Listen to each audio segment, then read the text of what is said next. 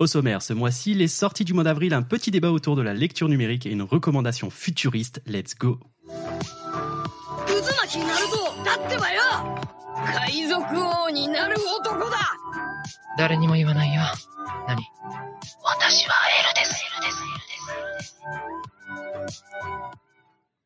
Et bonsoir, bonsoir à tous et bienvenue pour ce douzième numéro d'Ex Libris. Il est actuellement 14h et pour bien commencer ce mois d'avril 2023, Apo est là Salut, salut.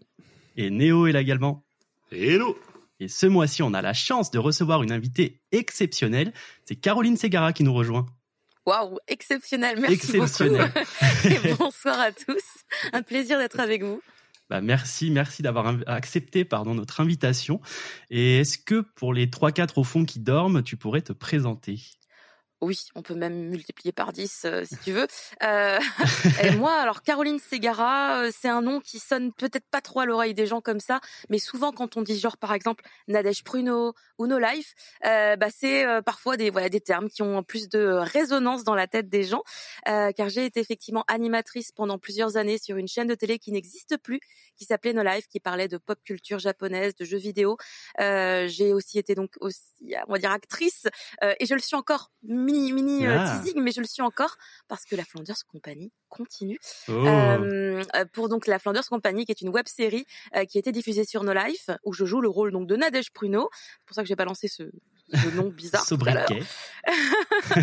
Et, et depuis, bah, je suis euh, toujours animatrice, chroniqueuse euh, et chef de ma propre boîte que j'ai créée. J'ai une boîte de production audiovisuelle qui me permet d'avoir euh, toutes sortes de projets, surtout donc sur Twitch, en l'occurrence où je suis euh, streameuse, euh, mais d'être donc aussi chroniqueuse dans d'autres émissions, comme par exemple Mangasure chez Webedia, euh, et donc tout plein d'autres projets comme ça euh, autour toujours du manga et du Japon. Bah, ça, c'est un CV qui claque. Ça va les gars, pas trop la presse? Non, non, bah, c'est bon, euh, Le même. Eh ben écoute, pour continuer à te découvrir, quoi de mieux en fait pour faire, conna- pour faire connaissance, pardon, de te faire ouvrir le bal et de nous donner les titres qui t'intéressent pour ce beau mois d'avril?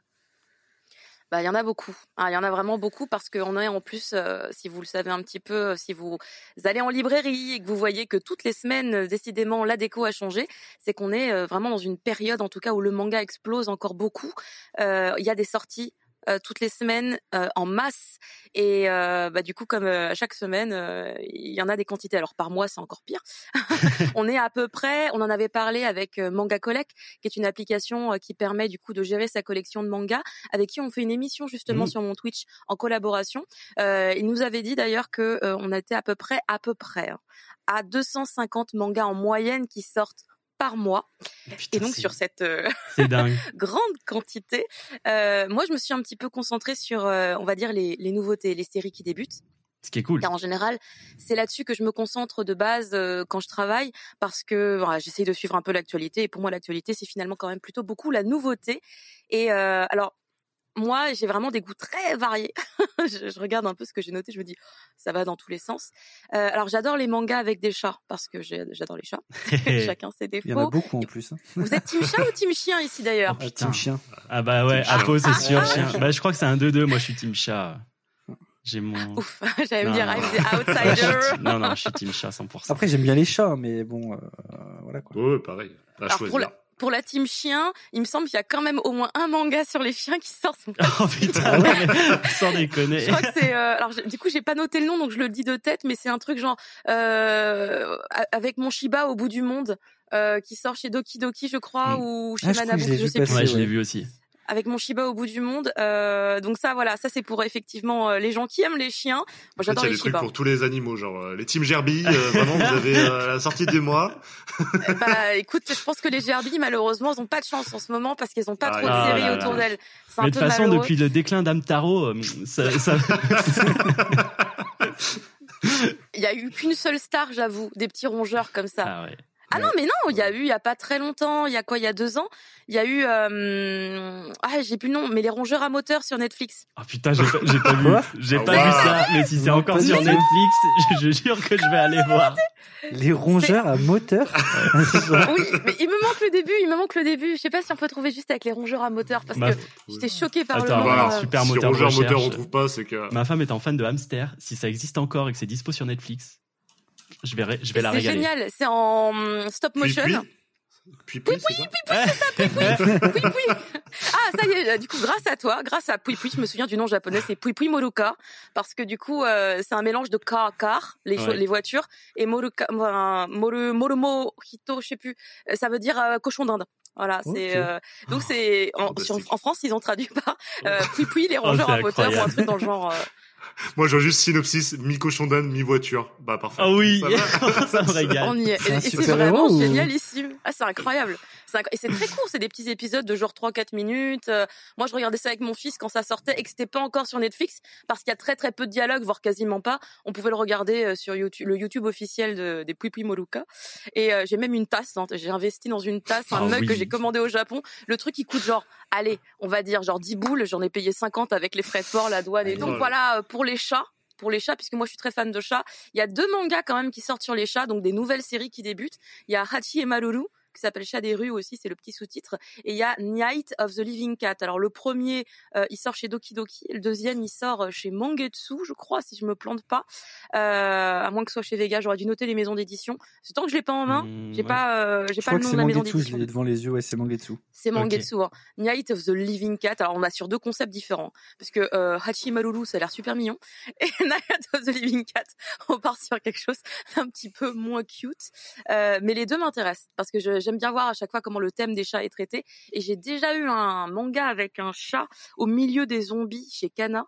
J'ai plus le titre sous, sous sur le Oh, sur putain, euh, un chat au milieu en des tête là, mais mais euh, ouais non non. Donc le thème des chats vraiment extrêmement revisité par le Japon de manière générale.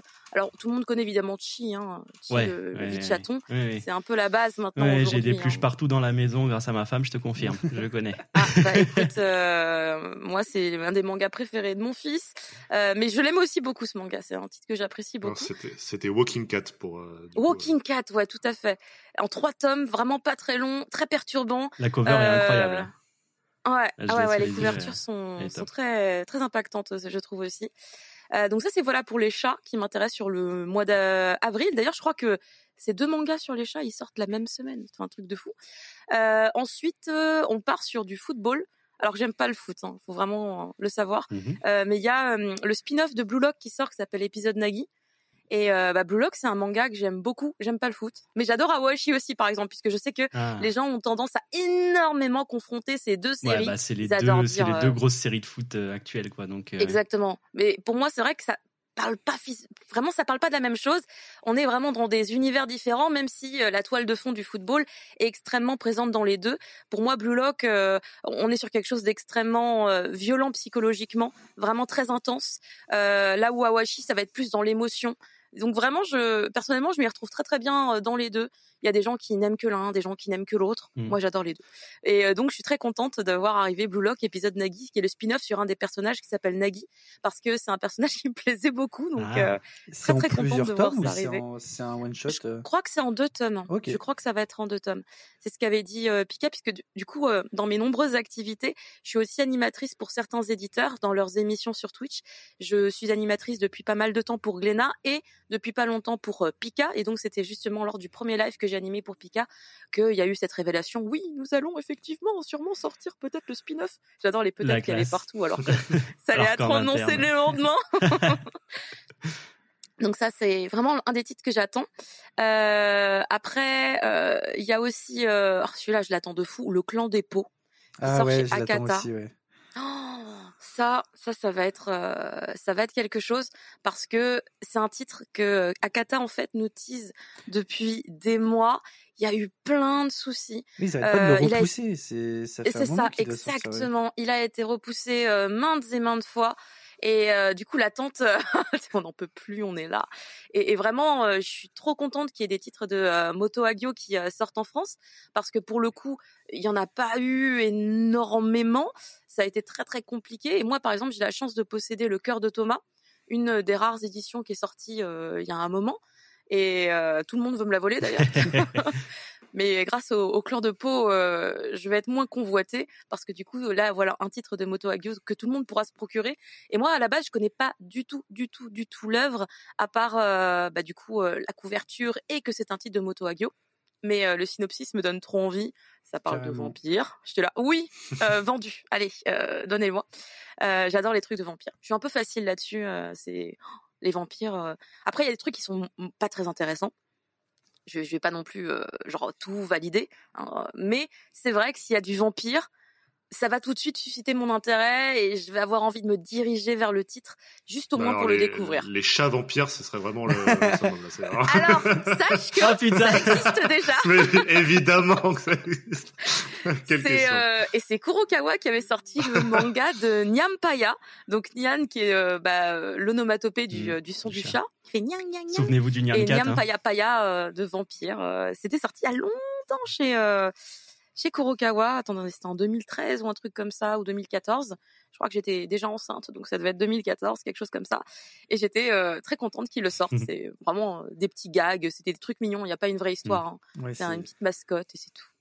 J'avoue que j'avoue que Hagio, moi, je vois beaucoup beaucoup son son trait, Oui. mais je me suis jamais vraiment intéressé parce que ses ses covers, pareil, et ses dessins sont très sont très marqués. On le on le reconnaît très rapidement, mais je me suis jamais réellement intéressé à, à ce qu'il produisait. Donc j'avoue que si ça revient en France, euh, ça peut être un des auteurs sur lequel je pourrais essayer. Alors pour le coup, euh, Moto Hagio est une autrice.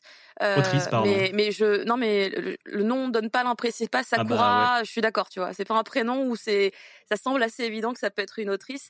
Après, il y a beaucoup d'a- d'artistes, de mangaka qui euh, ont parfois justement euh, des pseudonymes qui pourraient laisser penser qu'il s'agit d'un homme derrière, parce que bah mine de rien, en vrai.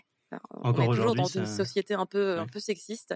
Euh, des artistes laissent exprès le doute. Il y a des mangaka, je sais que c'est des femmes derrière, mais officiellement, légalement, euh, on ne sait pas. Voilà, officiellement, on ne sait pas. Euh, Il y, a, y a des artistes qui veulent aussi tout simplement conserver l'anonymat le plus total, pouvoir aller en combini, aller dans la rue sans être reconnu. À l'inverse d'autres mangaka qui, au contraire, cherchent la fame. Ouais. Il y a, y a vraiment de tout, mais euh, c'est vrai qu'après, pour les noms, Ah, je pensais pas que ça souffrait encore de, ce sexisme-là, comme on a pu voir dans la littérature classique. euh. Euh, en fait, malheureusement, si euh, encore beaucoup. C'est pour ça qu'il y a beaucoup d'artistes de femmes qui se protègent de ça, surtout quand elles se dirigent dans des, on va dire dans dans des genres qui sont peut-être pas les les premiers dans lesquels on les verrait, comme le hentai. Il y a des artistes qui veulent pas qu'on sache que c'est des femmes. Euh, parce que tout de suite, euh, ça leur apporterait euh, beaucoup beaucoup de remarques négatives sur les réseaux sociaux. Et là, je parle vraiment que des que des japonais en fait. Je parle même Ouais. pas du public étranger. Euh, et il y a un excellent manga d'ailleurs qui, qui parle de ce sujet, euh, qui s'appelle L'oiseau d'or de Kainis, qui est sorti chez Glénat, euh, qui est en quatre volumes et qui est criant de vérité euh, par rapport à cette thématique-là, alors que l'histoire se passe en Angleterre au 19e siècle. Mais euh, les, réflexions, transposable, quoi. en vrai, pas pas pas aussi de Oui. manière aussi extrême que dans le manga, mais en vrai, quand tu penses, quand tu lis le manga, que tu vois ce que traverse l'autrice, euh, que tu vois tout ce qu'elle est amenée à faire et le les réactions des gens derrière, tu dis mais en fait euh, aujourd'hui en vrai c'est encore un peu comme ça, c'est pas si faux. Et euh, il y a des très très bonnes réflexions que je trouve hyper intéressantes et euh, si jamais il y a des gens curieux, en plus son trait, il a un petit côté un peu rétro à, à l'autrice Ouais. et euh, il, il est trop trop bien. Alors, vu qu'on parlait de Moto Hagio, qui est une autrice euh, d'une certaine époque, avec un trait aussi un peu marqué en termes de génération, euh, si vous allez lire L'oiseau d'or de Kainis, qui pour le coup est un manga extrêmement récent, vous verrez que son petit trait, euh, son dessin, il est aussi un petit peu dans un style qui peut rappeler justement euh, bah, quelques autrices des générations un peu comme Moto Hagio, et en même temps avec un petit truc un peu plus moderne aussi. Donc c'est très intéressant. Euh, dans un registre totalement différent, vous avez aussi euh, qui arrive très bientôt et j'ai très très hâte. Aubin, les Yankees. Euh, oui, c'est un l'ai vu manga- passer ça. Oui, Ouais. Ça, ça, franchement, merci Naban. J'arrête pas de leur dire à chaque fois que je les croise en convention. parce que ça fait un petit moment qu'ils l'ont annoncé. Mais euh, bah, pour le coup, ça c'est un titre euh, que j'attends aussi beaucoup, mais qui a rien à voir avec tout ce qu'on vient d'aborder, euh, parce que c'est par un mangaka que j'aime beaucoup, qui s'appelle euh, Okujima Hiromasa. C'est là pour le coup, c'est totalement un monsieur. Et euh, il est papa, euh, il a son foyer, il a sa femme. Enfin, vraiment, c'est quelqu'un Ouais. de posé, on va dire, et euh, qui aime bien dessiner les Yankees. C'est vraiment des trucs euh, euh, qui dessinent beaucoup, avec en général des histoires quand même avec pas mal d'humour. C'est toujours assez rigolo euh, les histoires qu'il nous propose, mais surtout un jour. Il a eu euh, une rencontre avec une autrice de Boys Love, donc euh, les histoires Mhm. euh, qui racontent des trucs entre garçons euh, avec parfois connotation un peu sexuelle, parce que c'est c'est pas systématique, mais ça arrive quand même très souvent. Et euh, bah du coup, il a dessiné, lui, euh, mec totalement hétéro et tout, euh, il a dessiné un Boys Love pour une autrice. Euh, donc c'est un travail collaboratif qui est sorti d'ailleurs chez nous, euh, qui s'appelle, attendez que je me souvienne du nom, c'est deux prénoms, c'est euh, Akamatsu et Seven. Donc les trois tomes sont dispo d'ailleurs euh, chez nous euh, si ça intéresse des gens. Et euh, bah, ça parle effectivement de un peu de Yankee, hein, mine de rien aussi dans celui-là. Et là dans Aubin les Yankees, on est juste sur des Yankees classiques qui vont au bain, qui se tapent un peu dessus, et avec voilà une bonne tranche d'humour aussi. Et bah, en fait moi j'aime beaucoup son style graphique. J'ai- J'aime beaucoup son style y a- graphique. Je l'ai découvert Il y a une petite avec vibe. Inoue euh, Mais dans la euh, façon dont il représente un peu. euh, C'est quoi un Yankee? C'est un. C'est. Un Yankee, c'est quoi? Tu vois les Furios avec ça la me semblait banane évident. C'est euh, c'est effectivement, euh, on, on peut associer les Yankees à, euh, on va dire, euh, le mot délinquant et encore c'est peut-être pas tout à fait exactement euh, la même euh, la même signification, mais en gros oui c'est un peu rebelle. Au Japon, les, les Yankees, les Furios sont des, Ah, euh, ok, c'est des- mais des- du coup c'est un Furio. Ouais, c'est du Furio. euh, ouais, le- dans, le- dans après, le design euh, surtout. Après. euh, Ah ouais, c'est dans- un peu des mauvais garçons quoi. Ok. Ouais, ouais, mauvais garçon, c'est la traduction littérale de Furio, il me semble. c'est mauvais garçon. Euh, mais euh, mais après, enfin, on va dire que contextuellement parlant et historiquement parlant, puisque bah, les Bosozoku, tout ça, ça, Ouais. ça a existé. Aujourd'hui, beaucoup moins, il me semble. Euh, c'est après il y a des particularités euh, sur lesquelles je je pourrais pas me prononcer exactement. Est-ce qu'il y a une vraie distinction entre Furio et Yankee? Peut-être, mais en tout cas dans une globalité. Ouais, dans une globalité, on sait que c'est euh, le, enfin le personnage en tout cas humoristique du Yankee. euh, on le retrouve dans des quantités et des quantités d'animés, de mangas, comme étant une espèce de petit personnage secondaire qui va effectivement parfois, surtout à l'époque, avoir une espèce de petite banane, être un peu énervé, avoir une petite Ouais. clope, euh, euh, être un peu bébête même parfois pour le côté drôle euh, de la situation. Donc c'est c'est un peu comme ça qu'on qu'on qu'on peut le retrouver. Après dans les mangas sérieux de Yankee, de Rakai, etc. C'est un peu différent. hein. On est sur une vibe qui est pas la même, mais avec justement Okujima Hiromasa, bah ce qu'on a en France, en tout cas, c'est plutôt rigolo. À part Assistant Assassin, qui est un peu plus un peu plus sombre, voire beaucoup plus sombre, mais quand même avec de l'humour. mais il y a aussi les racailles de l'autre monde qu'il a fait, euh, qui est sorti chez Kiun, qui est excellent. oh, J'explose de rire à chaque tome euh, parce que c'est tellement bête. C'est, t'imagines, un groupe de, euh, de, de racailles qui est envoyé dans un autre monde. Genre leur habitude c'est de tout exploser, tout péter, casser les murs, les portes et tout. Ils arrivent dans un monde d'heroic fantasy où il y a des arbres magiques, Ah euh, des, des, des, des- des trucs dans tous les sens. Le mec il sort sa tronçonneuse, il fait qu'est-ce qu'il a l'arbre magique? Il veut me parler Tac, il y a tronçonné Il l'arbre. euh, c'est Oh, super drôle. Donc Aubin les Yankees, j'en attends énormément pour me marrer aussi, c'est vrai. Ah mais ça, ça a l'air hyper fun là. ouais. Moi que je l'ai vu passer déjà quand tu vois la couve, tu te dis mais qu'est-ce que c'est quoi? Tu, tu vois vraiment le bah, l'archétype comme tu l'as décrit de la du mec qui a la- il a une banane le mec. Je, je- je crois ouais. Ouais, Le bah mec a la d'ailleurs banane euh, son- merci euh, le héros de Aubin les Yankees parce que il a la banane. Voilà. Merci à lui. Et avec son petit truc pour aller au bain là justement, c'est tellement décalé, euh, ça promet. Bah, en plus, ce qui est cool, c'est qu'à mon avis, ça apporte aussi pas mal d'informations culturelles sur euh, euh, une des particularités en fait de la vie euh, du quotidien des Japonais. Il y a aujourd'hui peut-être beaucoup moins, mais ça doit encore exister des petits appartements à louer, des espèces de petites chambres un peu d'étudiantes où il y a juste pas de salle de bain. Tu as peut-être des toilettes communs même au palier ou un truc comme ça, mais ça arrive qu'il n'y ait pas de salle de bain et du coup on va se laver au bain. C'est culturellement quelque chose qui se, enfin qui se fait euh, sans problème au Japon et donc se retrouver tous ensemble nus euh, et on s'aide à se frotter le dos et tout, c'est, euh, c'est ça reste euh, un peu étrange, je trouve, euh, de, de ma vision à moi, mais très Un naturel jour sur ce podcast, je vous raconterai mon anecdote des bains à Kyoto, mais je la garde encore un petit peu, c'est encore un peu frais. Mais euh, je vous raconterai. Je, je me suis retrouvé tout nu au milieu de plein de garçons japonais qui prenaient des bains avec moi. C'était une approche culturelle. J'ai aussi des anecdotes sur, euh, sur Fox et des Oui, mais non, non. on Mais du coup, tu pourras, euh, si jamais tu lis euh, Aubin les Yankees, tu pourras essayer de recoller Mm. les morceaux en disant ah oui, exactement de la même manière, il y avait cette rangée de miroirs là, ça. effectivement avec les petits pots. Tu, prends ta- Voilà, tu te laves avant c'est d'aller dans les bains où tu es un peu assis Exactement. comme ça. Tu te laves assis avant d'aller euh, dans les bains. Il y avait un bain électrique d'ailleurs qui m'a beaucoup surpris. Je ne m'y attendais pas. Ça veut Ouais. dire que ça chauffait euh, à l'électricité, c'est ça? Ah non, non, non, si c'était que ça, ce serait bien. Non, non, c'était un bain où quand tu te baignais, tu avais des décharges électriques. Quoi Alors ça, c'est très bizarre. Ah ouais. C'est- Non, le truc était cassé, c'était une vieille. euh, ça T'as fait. failli mourir en fait. J'ai failli euh, crever. Ah mais c'est c'est horrible parce que t'as tes muscles qui se crispent. Enfin c'est affreux. Je suis resté deux secondes. Après je suis, je suis reparti dans des trucs euh, plus classiques. Mais, ça se trouve, euh, il a failli nous faire une Claude François, il se rend pas compte. euh, C'était peut-être pas prévu. T'es sûr euh, que c'était normal? C'était. Ça me semble bizarre. c'est vrai que quand j'ai vu le sèche-cheveux dans le bain, je me suis dit peut-être un problème. Tout s'explique. euh, ouf. il, est, il est encore avec nous pour le podcast. Dieu soit loué. Tout va bien. Tout va bien. Euh, sinon, si on continue, euh, il reste trois titres donc qui m'intriguent euh, et que j'ai envie de découvrir sur le mois d'avril. Il y a comment Realiana a survécu au manoir, au manoir pardon, Wink Night. Alors je sais même pas comment prononcer ça en fait. C'est, Ça, rentre sur la sur la couverture ça comme titre? Oui, euh, et les titres à rallonge comme ça, ça vient euh, d'un des genres qui euh, me ruine en termes d'heures de sommeil, euh, qu'on appelle les euh, les villaines. Euh, c'est un peu une espèce de sous-catégorie des, des isekai, parce que moi, quand j'ai découvert ce genre-là grâce au webtoon, il y a il y a combien d'années? J'ai commencé à lire du webtoon en 2016, mais j'en consomme à outrance depuis, on va dire peut-être deux trois ans.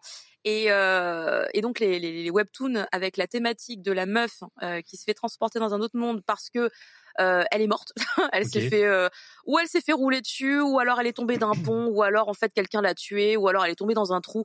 Vraiment, euh, en Corée, euh, le isekai, euh, toutes les possibilités sont les bienvenues. Clairement, Euh, on n'a pas besoin de se faire rouler dessus par un camion spécifiquement comme au Japon, c'est souvent le cas. Euh, et donc euh, Realiana, je l'attends beaucoup parce que c'est un euh, des titres qui est les plus populaires dans ce genre-là.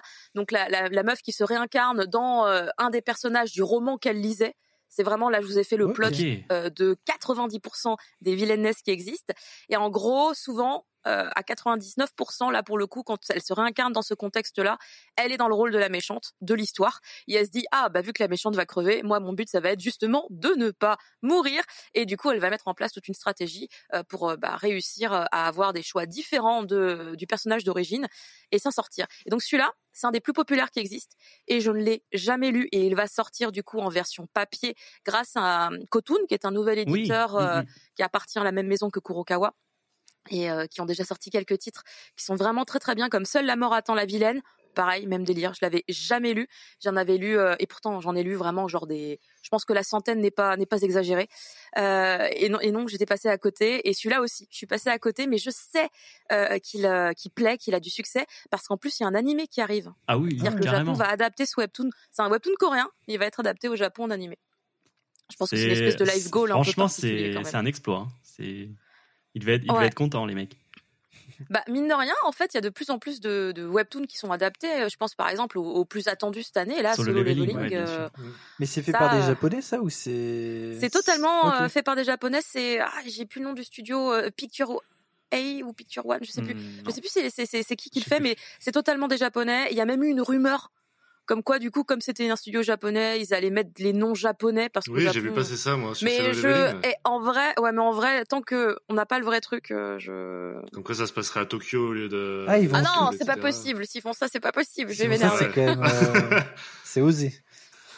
Bah ouais, parce qu'en vrai, euh, c'est pas les premiers webtoons à avoir été adaptés. Il y avait aussi euh, euh, Tower of God et God of High School. Mhm. Et euh, alors autant Tower of God, j'ai pas regardé, donc je sais pas. Mais euh, God of High School, c'était les noms coréens. euh, ils avaient même mis des petits groupes coréens pour faire les génériques et tout. Enfin, on était, J'ai on était j'ai bien. vu passer c'est ça ce matin, ouais, c'était.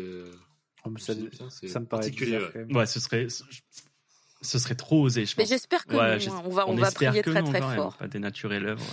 Quoi qu'on a bien eu des Voilà. Olivier Hatton et Mark Landers, nous, à notre époque. Et on sait pas. Ouais, mais c'était à une époque, comme tu dis, tu vois, Ouais, c'était à une ça, autre ça a époque. changé. Non, mais oui, non, mais bien évidemment. Et- Après, le seul truc qui me fait penser que ça peut arriver, c'est qu'en fait, au Japon, le marché japonais est un marché très particulier et la Corée, en l'occurrence, Mm. sait très bien que pour marcher euh, au Japon, il faut s'adapter à la langue japonaise parce que c'est ce qu'ils font, en l'occurrence, avec tous leurs groupes de K-pop. C'est-à-dire que tous les groupes coréens qui vont faire carrière au Japon, euh, bah, souvent, ils font des albums, des singles en version japonaise. Ils refont leurs gros titres cultes, Ah ouais. mais en japonais. Bon. Alors pour le coup, je suis en train de regarder. Apparemment, c'était vraiment sur le site euh, de De Crunchyroll de la, de la plateforme ouais, que, que le, le nom même du personnage a été changé. ouais. Ah ouais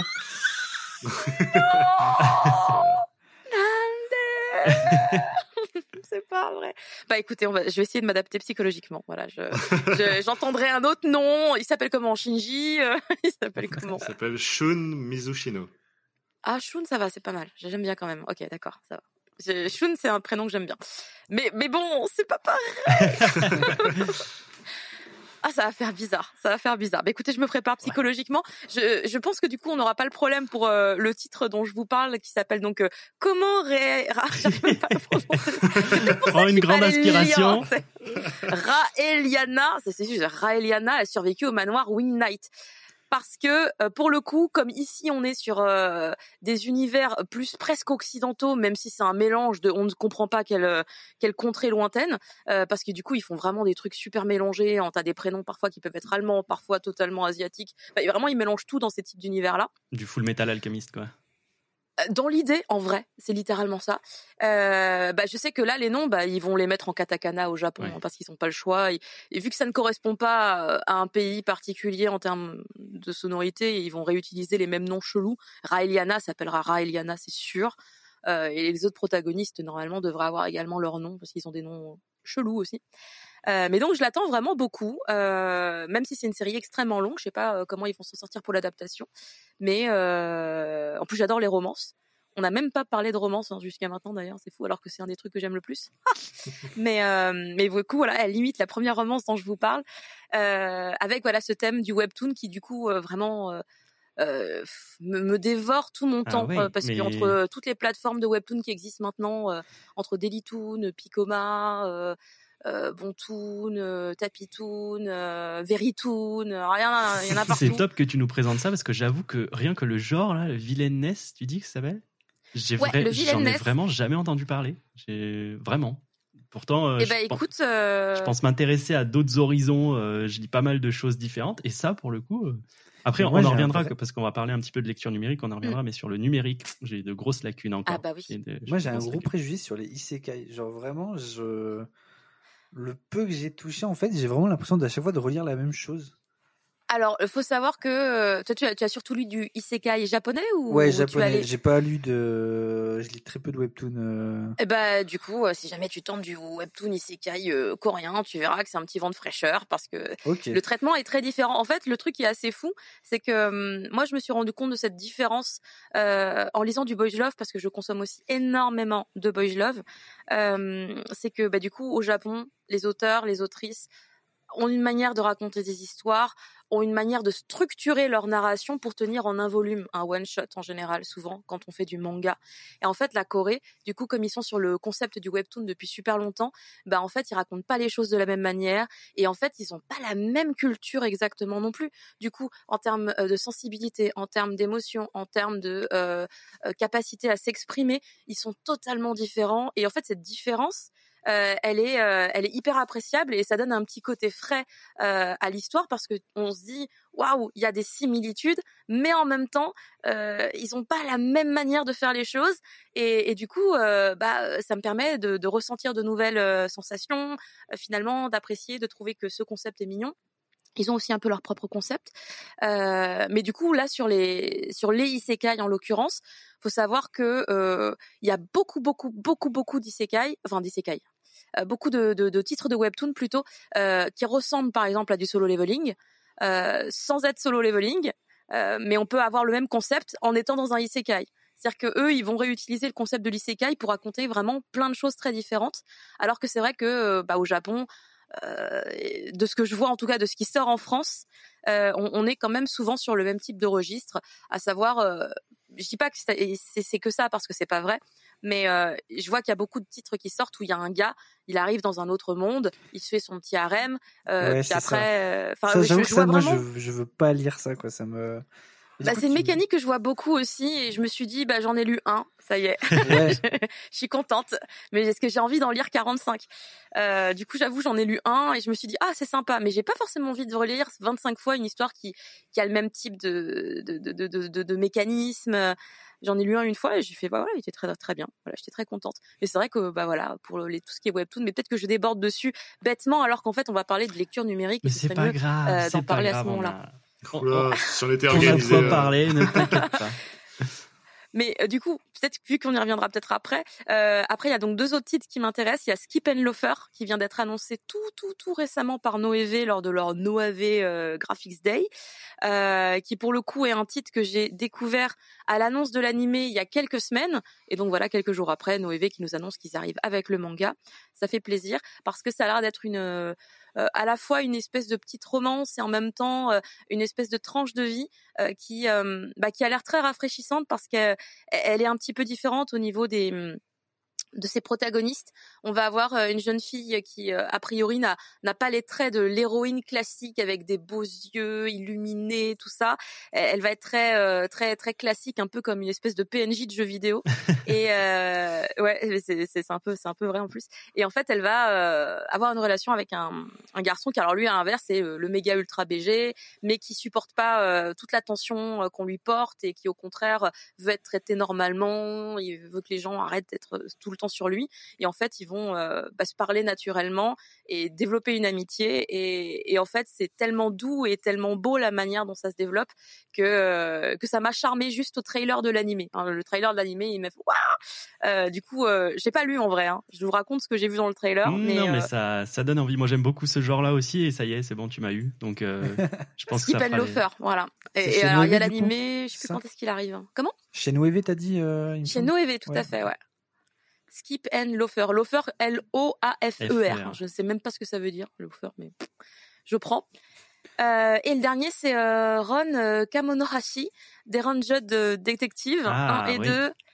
Ouais, qui va sortir du coup chez Mangetsu. C'est par l'auteur de... Que je me trompe pas. C'est pas celui de... Attends, au lieu de dire une bêtise, j'avais regarder. cliqué. C'est l'auteur de, de Reborn, c'est ça. Oui, voilà, voilà. je vais me dire, si je dis que c'est par l'auteur de Reborn et qu'après je m'excuse, c'est trop tard, j'aurais dit la bêtise. Euh, donc c'est bien ça, voilà. C'est par l'auteur de Reborn. Sachez, moi j'ai jamais lu Reborn.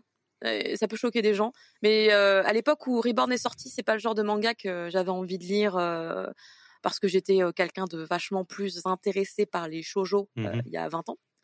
Et, euh, et du coup, je me suis pas lancée dans Reborn. J'ai quand même beaucoup de regrets aujourd'hui parce que je sais que c'est un titre euh, extrêmement culte. L'animé est très très bien pour le coup. Bah écoute, j'ai jamais testé euh, l'animé.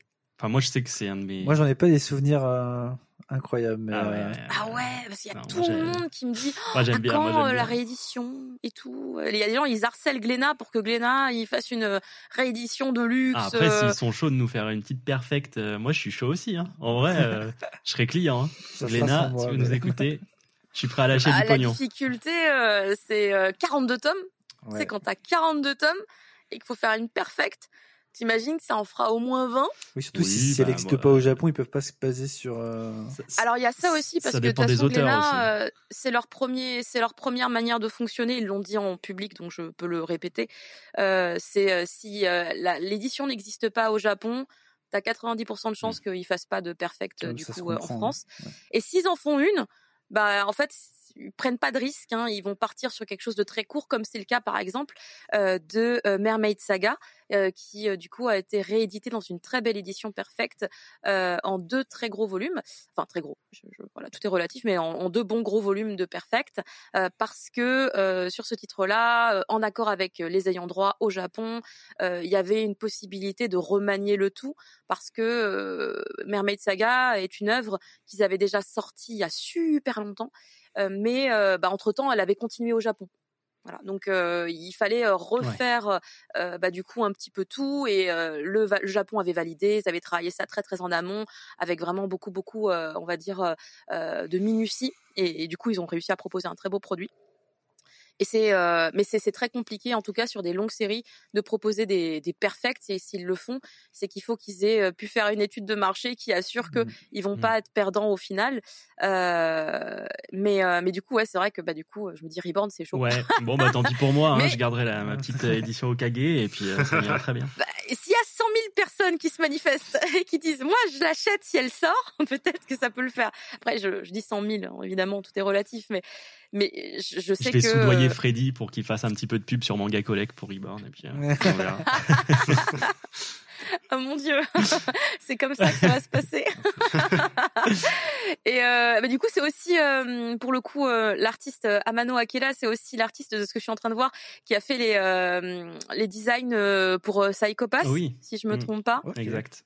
Il y a eu aussi apparemment un manga qui a été édité, euh, Psychopath, sur un des personnages, euh, a priori, euh, de, de cette œuvre, puisque Psychopath, si je me plante pas, c'est une œuvre originale. Ouais, ouais, ouais. Je crois que non, c'est non, il y un- avait, il y avait pas de manga. Mais ça m'étonne pas qu'ils en aient fait un, mais euh, je vois pas sur qui. Enfin, je l'ai pas, je suis passé à côté.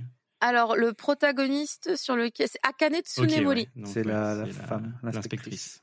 Non, c'est un monsieur. Akane Non, c'est C'est l'inspectrice, je crois. Ah, attendez, non, pardon. Sur Non, la couverture, il y a un c'est mec. normal. Sur Oui, la couverture, il y a un mec, Euh, non, non. Je crois que c'est la, c'est la femme, euh, c'est Ouais. l'inspectrice, je pense. Parce que je vois qu'elle est, elle est en couverture du 6. enfin, je sais pas s'il y a... Ouais, c'est attendez, bien, c'est l'inspectrice. C'est bien l'inspectrice.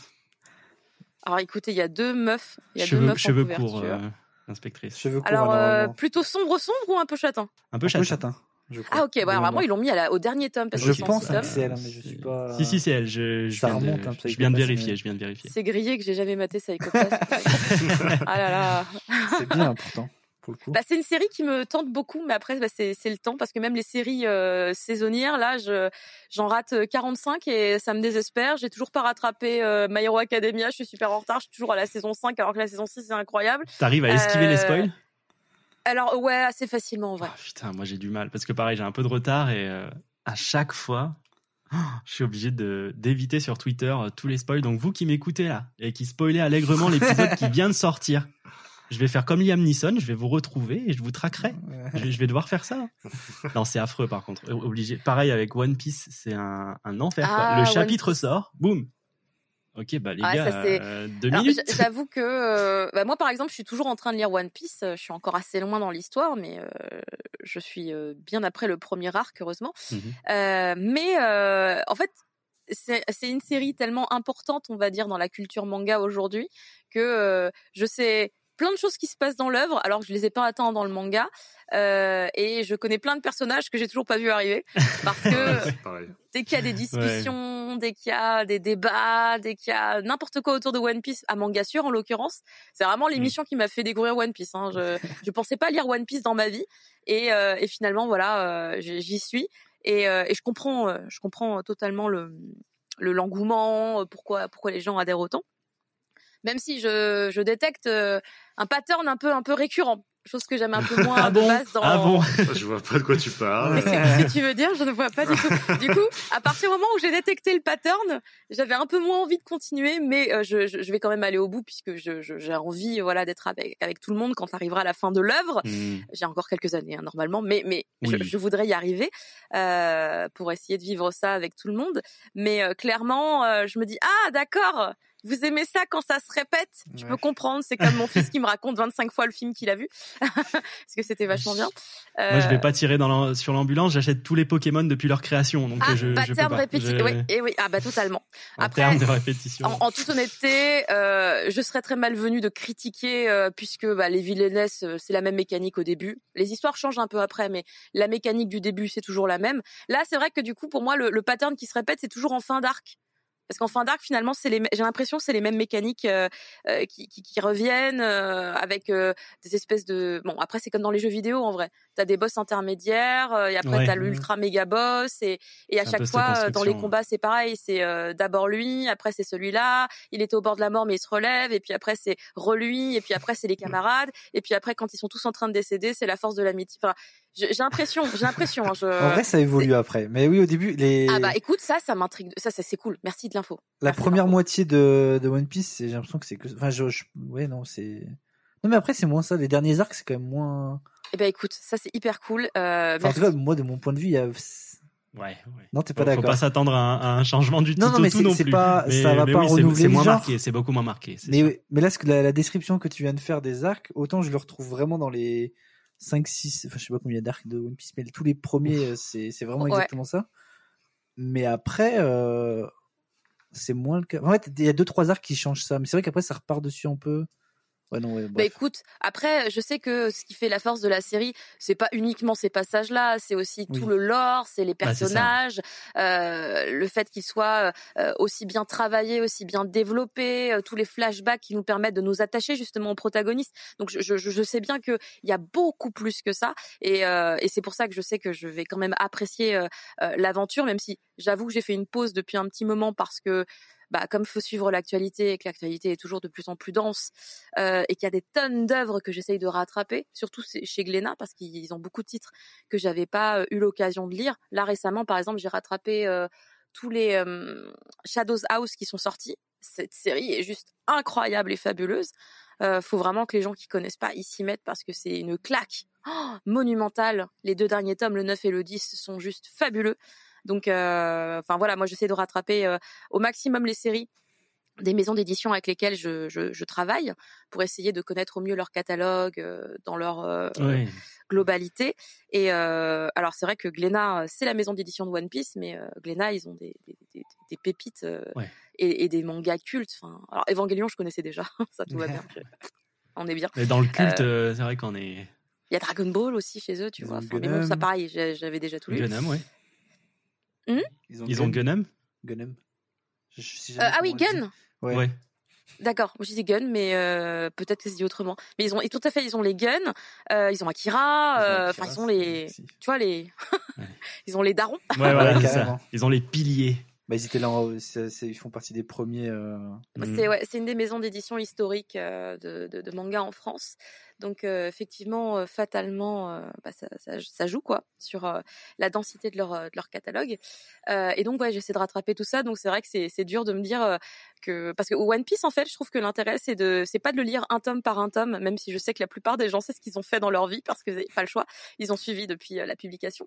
Mais je trouve ça sympa de euh, plusieurs tomes par plusieurs tomes parce que ça permet de d'en voir un peu plus parce que finalement les tomes de One Piece en vrai ils sont super denses mais alors super ultra méga denses. Il y a énormément de textes énormément d'informations. Le lore est super développé à chaque volume. Et il y a tout plein d'informations dans euh, les questions euh, des lecteurs et tout là. Enfin c'est moi un tome de One Piece c'est une heure et demie de lecture. Ouais, non, c'est hyper. Ouais, c'est fou. C'est fou. on pensait que c'était un truc léger pas du tout tomes. euh, mais c'est ce qu'on me dit C'est de pire en pire. Mais bon, c'est ce qui fait son charme aussi. Mais.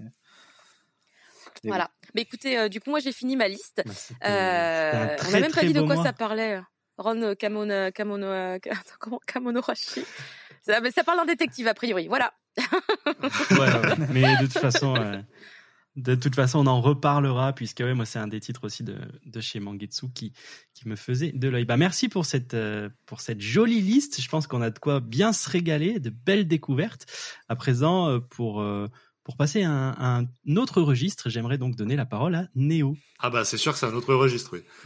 Ah bah c'est pour ça, on alterne un petit peu. tu vois. Oui, euh, bah parce que si Caroline, tu sais pas, moi je suis lecteur de, de comics à la base. Donc, euh, Oh. je, donc je parle un peu des deux dans cette émission, mais justement, là ça va être un peu des deux. D'habitude, j'arrive vraiment avec une liste de comics. Là, il y a des mangas qui me font de l'œil. Alors certains que je suis depuis un petit moment et qui euh, qui ont leur nouveau tome qui sort, parce que c'est le cas de My Hero Academia. On en parlait. Moi, je suis Oui. je suis à jour. Je, je suis je suis les tomes qui sortent. Donc là, c'est le 35 qui sort ce mois-ci.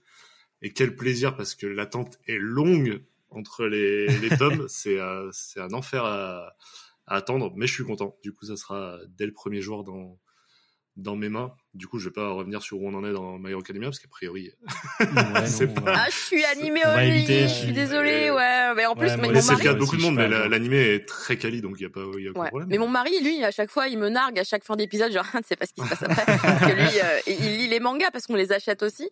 Et, euh, et du coup, lui, il sait. Et donc, euh, bah, voilà, le 35, nous aussi, hein, Day One dans nos mains, bien sûr. Ah, évidemment. c'est évident. Non mais euh, incroyable. Et euh, puis voilà, moi qui suis euh, lecteur de comics, bah, c'est un peu le, le manga qui arrive à faire le, le pont entre les deux, puisque l'auteur est un grand fan euh, de comics, de Star Wars, de tout ce qui me parle. Donc évidemment que c'était Mm. euh, un des trucs sur lesquels j'allais aller. Avant d'aller sur les mangas qui euh, que je connais pas mais qui me font de l'œil, euh, rapidement quelques comics. Donc moi, il y a, vous le savez, je crois que j'en parle à chaque, à chaque podcast. Ouais, bah dès qu'il y a une sortie, Mais il y a, je le vois venir là déjà. il y a du Brubaker Phillips. Voilà. C'est le duo euh, légendaire que j'ai découvert ça il y, a, il y a quelques mois et je ne m'arrête pas de les lire. Genre vraiment, il y a des gens en commentaire qui me disent mais tu vas te lasser. Je non, c'est pas, pour l'instant, c'est pas possible. Vraiment, 50% de mes achats de ces trois ou quatre derniers mois, je crois que c'est, c'est eux. Donc c'est absolument fou. Là, c'est donc euh, leur série phare actuelle, ce qui s'appelle Reckless, le tome 4 qui sort chez Delcourt, s'appelle Ce fantôme en toi. Euh, Reckless, pour ceux qui connaissent pas, en fait, on va suivre donc Ethan Reckless, c'est un détective. Enfin, c'est un peu compliqué. En fait, c'est un ancien euh, agent sous couverture qui, d'un coup, après une après une explosion, après un attentat, va euh, se retrouver euh, handicapé. Il a plus de souvenirs ou très peu, et surtout plus d'émotions. Il ne sait plus comment avoir peur, il ne sait plus comment aimer, etc. Donc, il va essayer de se reconstruire comme ça et monter en fait une petite entreprise qui résout des problèmes plus ou moins légaux. En fait, il va mettre en place un numéro de téléphone. N'importe qui peut appeler, n'importe qui peut demander son aide, et à lui d'accepter ou de refuser. Donc euh, très facilement, on va se retrouver plutôt sur des, euh, des histoires qui ont à voir avec son passé. Sais Mhm. principalement, voilà, c'est ça qu'on va suivre. Et donc là, ce tome 4, qui s'appelle Ce fantôme en toi, il va pas trop suivre Ethan, pour une fois, mais plus son assistante. Donc en Mhm. fait, qui elle prend les coups de fil. Donc Ethan ne sera pas là, et elle va accepter une mission qui lui tient à cœur, et euh, se retrouver dans un mystère euh, vieux de, de plusieurs dizaines d'années. Donc euh, moi j'ai hâte de ça, parce que c'est un personnage hyper intéressant. Il reste beaucoup de tomes. C'est euh, c'est le quatrième, t'as dit non? Ouais, là c'est le quatrième. En fait, c'est encore en cours aux US en- entre guillemets. En fait, c'est pas une série qu'ils ont. En fait, c'est même pas une série à proprement parler, Reckless. Là, je vous dis tome 4, mais si vous allez chez Delcourt, il n'y a pas écrit tome 2, tome 3, tome 4. Ah. En fait, Ah ouais, ok. En fait, c'est une sorte d'univers. Ok, ouais. Ouais, c'est ça. L'univers de Reckless, dans Mhm. lequel euh, Brubaker et Phillips viennent raconter une histoire. Alors, Ouais, avec le personnage d'Ethan en, en peinture de fond, mais en réalité, eux, ça leur sert juste à raconter une histoire et de le placer dans une sorte de label ou dans une sorte de, de saga. Donc, en fait, ce tome 4, vous pourriez très bien le lire avant le tome 2, par exemple, parce que c'est pas vraiment... euh, D'accord, tu ça- suis pas quelque chose de chronologique. de- D'accord, c'est à moitié un spin-off en fait, euh, presque. Bah Oui. un peu ouais. En fait, bah, chaque tome, euh, chaque Mm. tome pourrait être un spin-off du premier. Alors le premier est quand même à lire de base parce que ça vient nous raconter euh, Mhm. vraiment ce qui fait qu'Ethan ouais. est cette personne-là un peu particulière. Mais après, vous pouvez en faire en fait ce que vous voulez, dans l'ordre que vous voulez, le consommer comme vous voulez. Et actuellement, bah, Brubaker Phillips n'ont pas annoncé de fin. Simplement, des fois, ils retournent sur. euh, bah, ils ont une autre saga phare qui s'appelle Criminal, donc des fois, ils retournent dedans faire des histoires dedans. Après, ils vont revenir sur Reckless. Après, ils vont repartir sur un autre projet. De toute façon, ils sont tellement phares dans l'entreprise comics que dès qu'ils décident de faire un truc, les éditeurs les suivent parce que de toute manière, juste leur nom suffit à faire vendre. Donc, euh, donc voilà. Et donc je vous disais que ça occupe 50% de mes achats. Je pense que les 50% autres, c'est euh, Zdarsky. Pareil, j'en parle beaucoup dans ce podcast. Donc Chief Zdarsky ou Zadarski si on le prononce correctement. Ouais, on, a déjà fait toutes les vannes de toute façon, donc vas-y, Voilà. tu peux enchaîner. Starsky et. Hutch, c'est bon, c'est fait, on, on peut, on peut enchaîner. Mais intéressant ce mois-ci parce que c'est Public Domain qui sort et pour une fois, alors pour les lecteurs de manga c'est pas quelque chose d'exceptionnel, mais pour une fois c'est lui qui fait le dessin et le scénario, ce qui est pas quelque chose de, de commun chez lui. Euh, Du coup j'ai à la fois hâte, à la fois peur parce que les scénaristes qui se mettent au dessin, d'habitude non, il fait que du c'est- scénario. C'est la première fois qu'il, c'est la première fois qu'il sort quelque chose où il dessine. Alors moi, ça va être la première fois où je vais le lire. Je pense pas que ce soit Ok. la première fois qu'il le fait. Mais moi, j'ai une expérience assez particulière avec ces auteurs qui se mettent au dessin. Euh, C'est le cas de Jeff Lemire euh, qui s'est mis sur Sweet Tooth à, à dessiner, enfin sur plein d'autres d'ailleurs. Mais je, je suis pas fan de son de son trait. Et là, je me dis ah, euh, j'ai un peu peur. Donc, euh, je me suis pas spoilé à quoi ça ressemblera. De toute manière, je le prendrai dans tous les cas. Mais ça va être intéressant parce que je suis- j'aime beaucoup les textes euh, méta. J'en ai beaucoup parlé aussi. Et en fait, là, ça va nous raconter l'histoire d'un écrivain, en fait, d'un scénariste de comics qui euh, dessine euh, un super-héros, not- notamment, qui s'appelle euh, le Domaine. Et en fait, c'est, on va avoir à la fois une, une histoire de paternité, donc ses fils qui vont hériter de ce texte-là. Qu'est-ce qu'ils vont en faire au même moment où, où certains studios d'adaptation vont vouloir se procurer les droits? Comment est-ce qu'on garde les droits? Comment est-ce que on gère cette, euh, cette notion d'héritage et, euh, et tout, enfin, bref, des questions qui. euh, Ouais, c'est hyper actuel sont- comme. bah, de fou. Euh, Zdarsky, euh, on rappelle, c'est auteur de, de Daredevil et de euh, Batman actuellement. Donc en termes d'adaptation, autant dire que c'est des sujets qui sont plutôt bien traités. Donc ouais, hyper intéressant. J'ai trop trop hâte de voir ça. Et puis le dernier truc qui va sortir, et là c'est un délire, faut vraiment me suivre parce que c'est un délire à part. hein. Alors, ça, c'était censé sortir toute fin avril. Je crois que c'est décalé à début mai, mais bon, vous allez pas. hein. Oui, allez, on te le On prend. va, c'est on va bon. en parler quand même. Ça s'appelle Jurassic League. Alors, attendez. Ah non, non, waouh. Alors, attendez, attendez, non, non, attendez. non. Il faut suivre, Non, non, il faut non. suivre. Déjà, Non, non, non, tu m'en as déjà parlé, c'est non. alors déjà, c'est du Daniel Warren Johnson. Donc, rien que le nom, déjà, ça sert à rassurer sur la qualité du truc. Il va pas prendre le truc euh, à la légère. C'est un grand monsieur qui fait... euh, Alors, Jurassic League, le plot de base. Voilà, vas-y. Lâche tes pincettes et annonce, annonce ta daube. Vas-y, vas-y, vas-y. C'est le Justice League avec des dinosaures. Alors, Voilà, voilà, voilà. Batman le. T-Rex, Superman le Vélociraptor. non, bah, en gros, l'histoire va être la même, c'est-à-dire qu'on a un, un enfant extraterrestre qui va atterrir sur la planète Terre. Jusque-là, l'histoire, on la connaît. On va avoir un, euh, enfant qui va avoir ses euh, enfants tués sous ses yeux et qui va décider de revêtir Ses le- parents, ses parents. ses parents. Je dis quoi, pardon? Ses enfants. T'as dit ses enfants. ses parents, Oui, qui, va, qui va avoir ses parents tués sous ses yeux et qui va décider de, de revêtir un certain costume. On va avoir, enfin bref, l'idée est la même. Est-ce que Batman sera un ptérodactyle? Eh ben, tu, tu regarderas, mais les idées des dinosaures sont trop bien. Genre le Joker, c'est un ankylosaure, ceux avec la, la collerette là. Ah, Donc, ouais. ça Ouais, marche super bien. Enfin bref, ils ont trouvé à chaque fois les, euh, les dinosaures qui marchent juste trop trop bien. Mais il- Et en gros, il va y avoir une grosse menace qui va commencer à peser, celle de Darkylocide. Euh, qui... et ils vont devoir se battre contre ce type-là. Mais juste non. Apparemment, c'est juste génial. Et euh, depuis que c'est sorti aux US, la vanne me fait beaucoup trop rire pour ne pas aller dessus. Ça va être euh, trop trop bien. Ça, Il y a des choses incroyables. mais il y aura, Ah, c'est. euh, il y aura du texte ou ça sera genre en mode. euh, Ce sera du Non, mais- greu-greu. Non, évidemment, il y a du texte. Ok, Ouais, ok. ouais, il y a du texte. Non, mais ça, moi, ça, bref, ça me fait marrer ce genre de délire-là, fait en plus par des auteurs qui vraiment sont des bons auteurs. C'est pas juste la vanne de dire, allez, tiens, fais, fais ta merde. Bref, voilà, ça, c'est ce qui ce qui va me plaire en, en comics, je pense. En manga, je me suis fait euh, le challenge quand même de regarder ce qui sortait et de me- de m'intéresser Ah. quand même à des nouveautés. Et alors, il y en a une dont on voulait parler euh, avec Apoca, on s'est, on s'est croisés sur ce chemin-là. Elle s'appelle Evol. Euh, peut-être que Apoca Ah, mais est oui. mieux renseigné que moi Atsushi dessus. euh, Atsushi Kaneko, ouais. qui va venir, euh, oui, qui vient. euh, Mhm. bon, il vient quand déjà J'ai oublié. Mais il vient. euh, ils ont annoncé dès le cours qu'il allait venir en dédicace justement. Ah ouais, c'est Bah, trop bien. Et bah, ça a l'air euh, trop trop cool. Alors, euh, le plot de base fait pas, enfin, euh, a pas l'air hyper joyeux. C'est euh, deux, euh, deux enfants, non trois enfants, qui vont euh, décider de mettre fin à leur jour. Sauf qu'ils vont pas réussir et ils vont se retrouver en fait dotés de super pouvoirs. Tu me, tu me coupes un peu si. euh, non, je crois que c'est ça le plot si de base. Ouais. Et euh, on est dans un dans un monde où il y a euh, des euh, des super héros.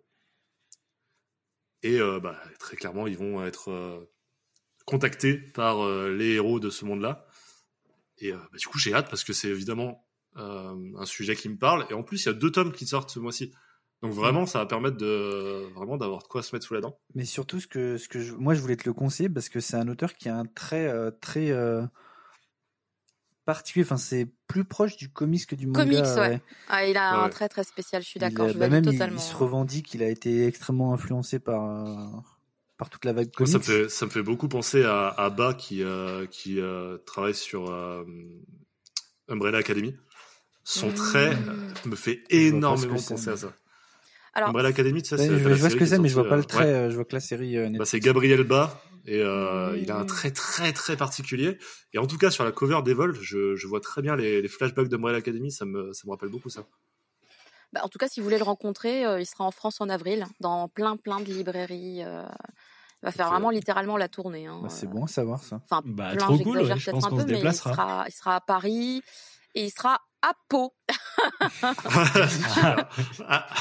Ah, Je pensais que c'était plein de villes, mais non, je vois ça. Paris, Paris, Paris, Paris et Pau. et le manga sort le 12 avril. Et il sera Ouais, en tournée du parfait. 19 au 25. Ok. chouette. Bah, ouais, moi en tout cas ça, ça me donnait bien envie. Euh, je sais pas si à Apo autant que tu rebondisses dessus maintenant si tu veux. Ouais, ouais, bah après, j'ai lu que Desco et Soil, mais que j'ai même pas encore fini de l'auteur, mais euh, il, a, il a un vrai truc.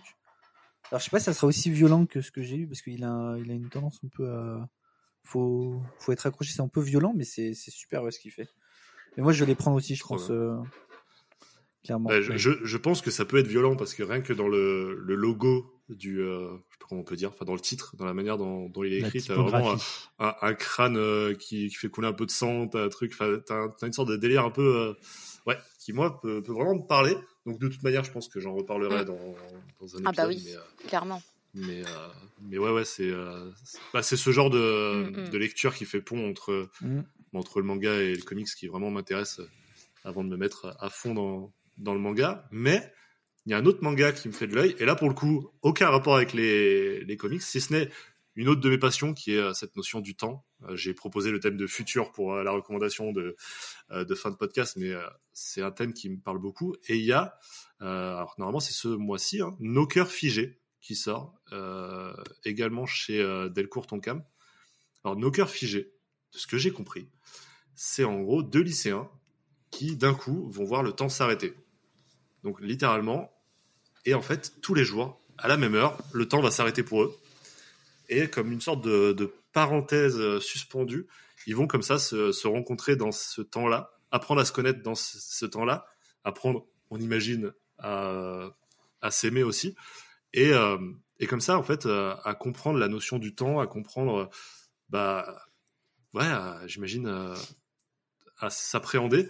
Et le teasing est fait comme quoi l'un des deux personnages est à un passé un peu particulier Mhm. euh, qu'il va falloir euh, découvrir et et donc ouais moi je suis, je suis hyper hypé par ça et cette notion de, de temps figé de temps suspendu ça Mais eux, on est d'accord qu'ils peut sont pas figés, c'est le monde qui Non, est, non, justement. Oui, eux, tout ils à fait, oui, oui, bien sûr. Je veux dire, s'ils sont figés en face à face ils peuvent pas Non, non, c'est non, un non, peu- c'est un peu Ah, gênant. mais- euh, Ok, ok.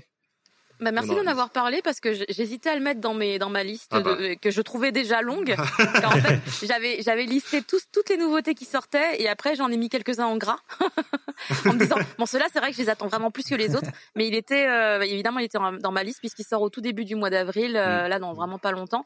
Et euh, le truc qui est très cool c'est que c'est un titre en fait qui fait partie d'une collection euh, dédiée à chez Delcourt Tonkam qui s'appelle Moonlight. Et en Mmh, fait euh, bah, peut-être que tous les titres de leur collection pourraient t'intéresser.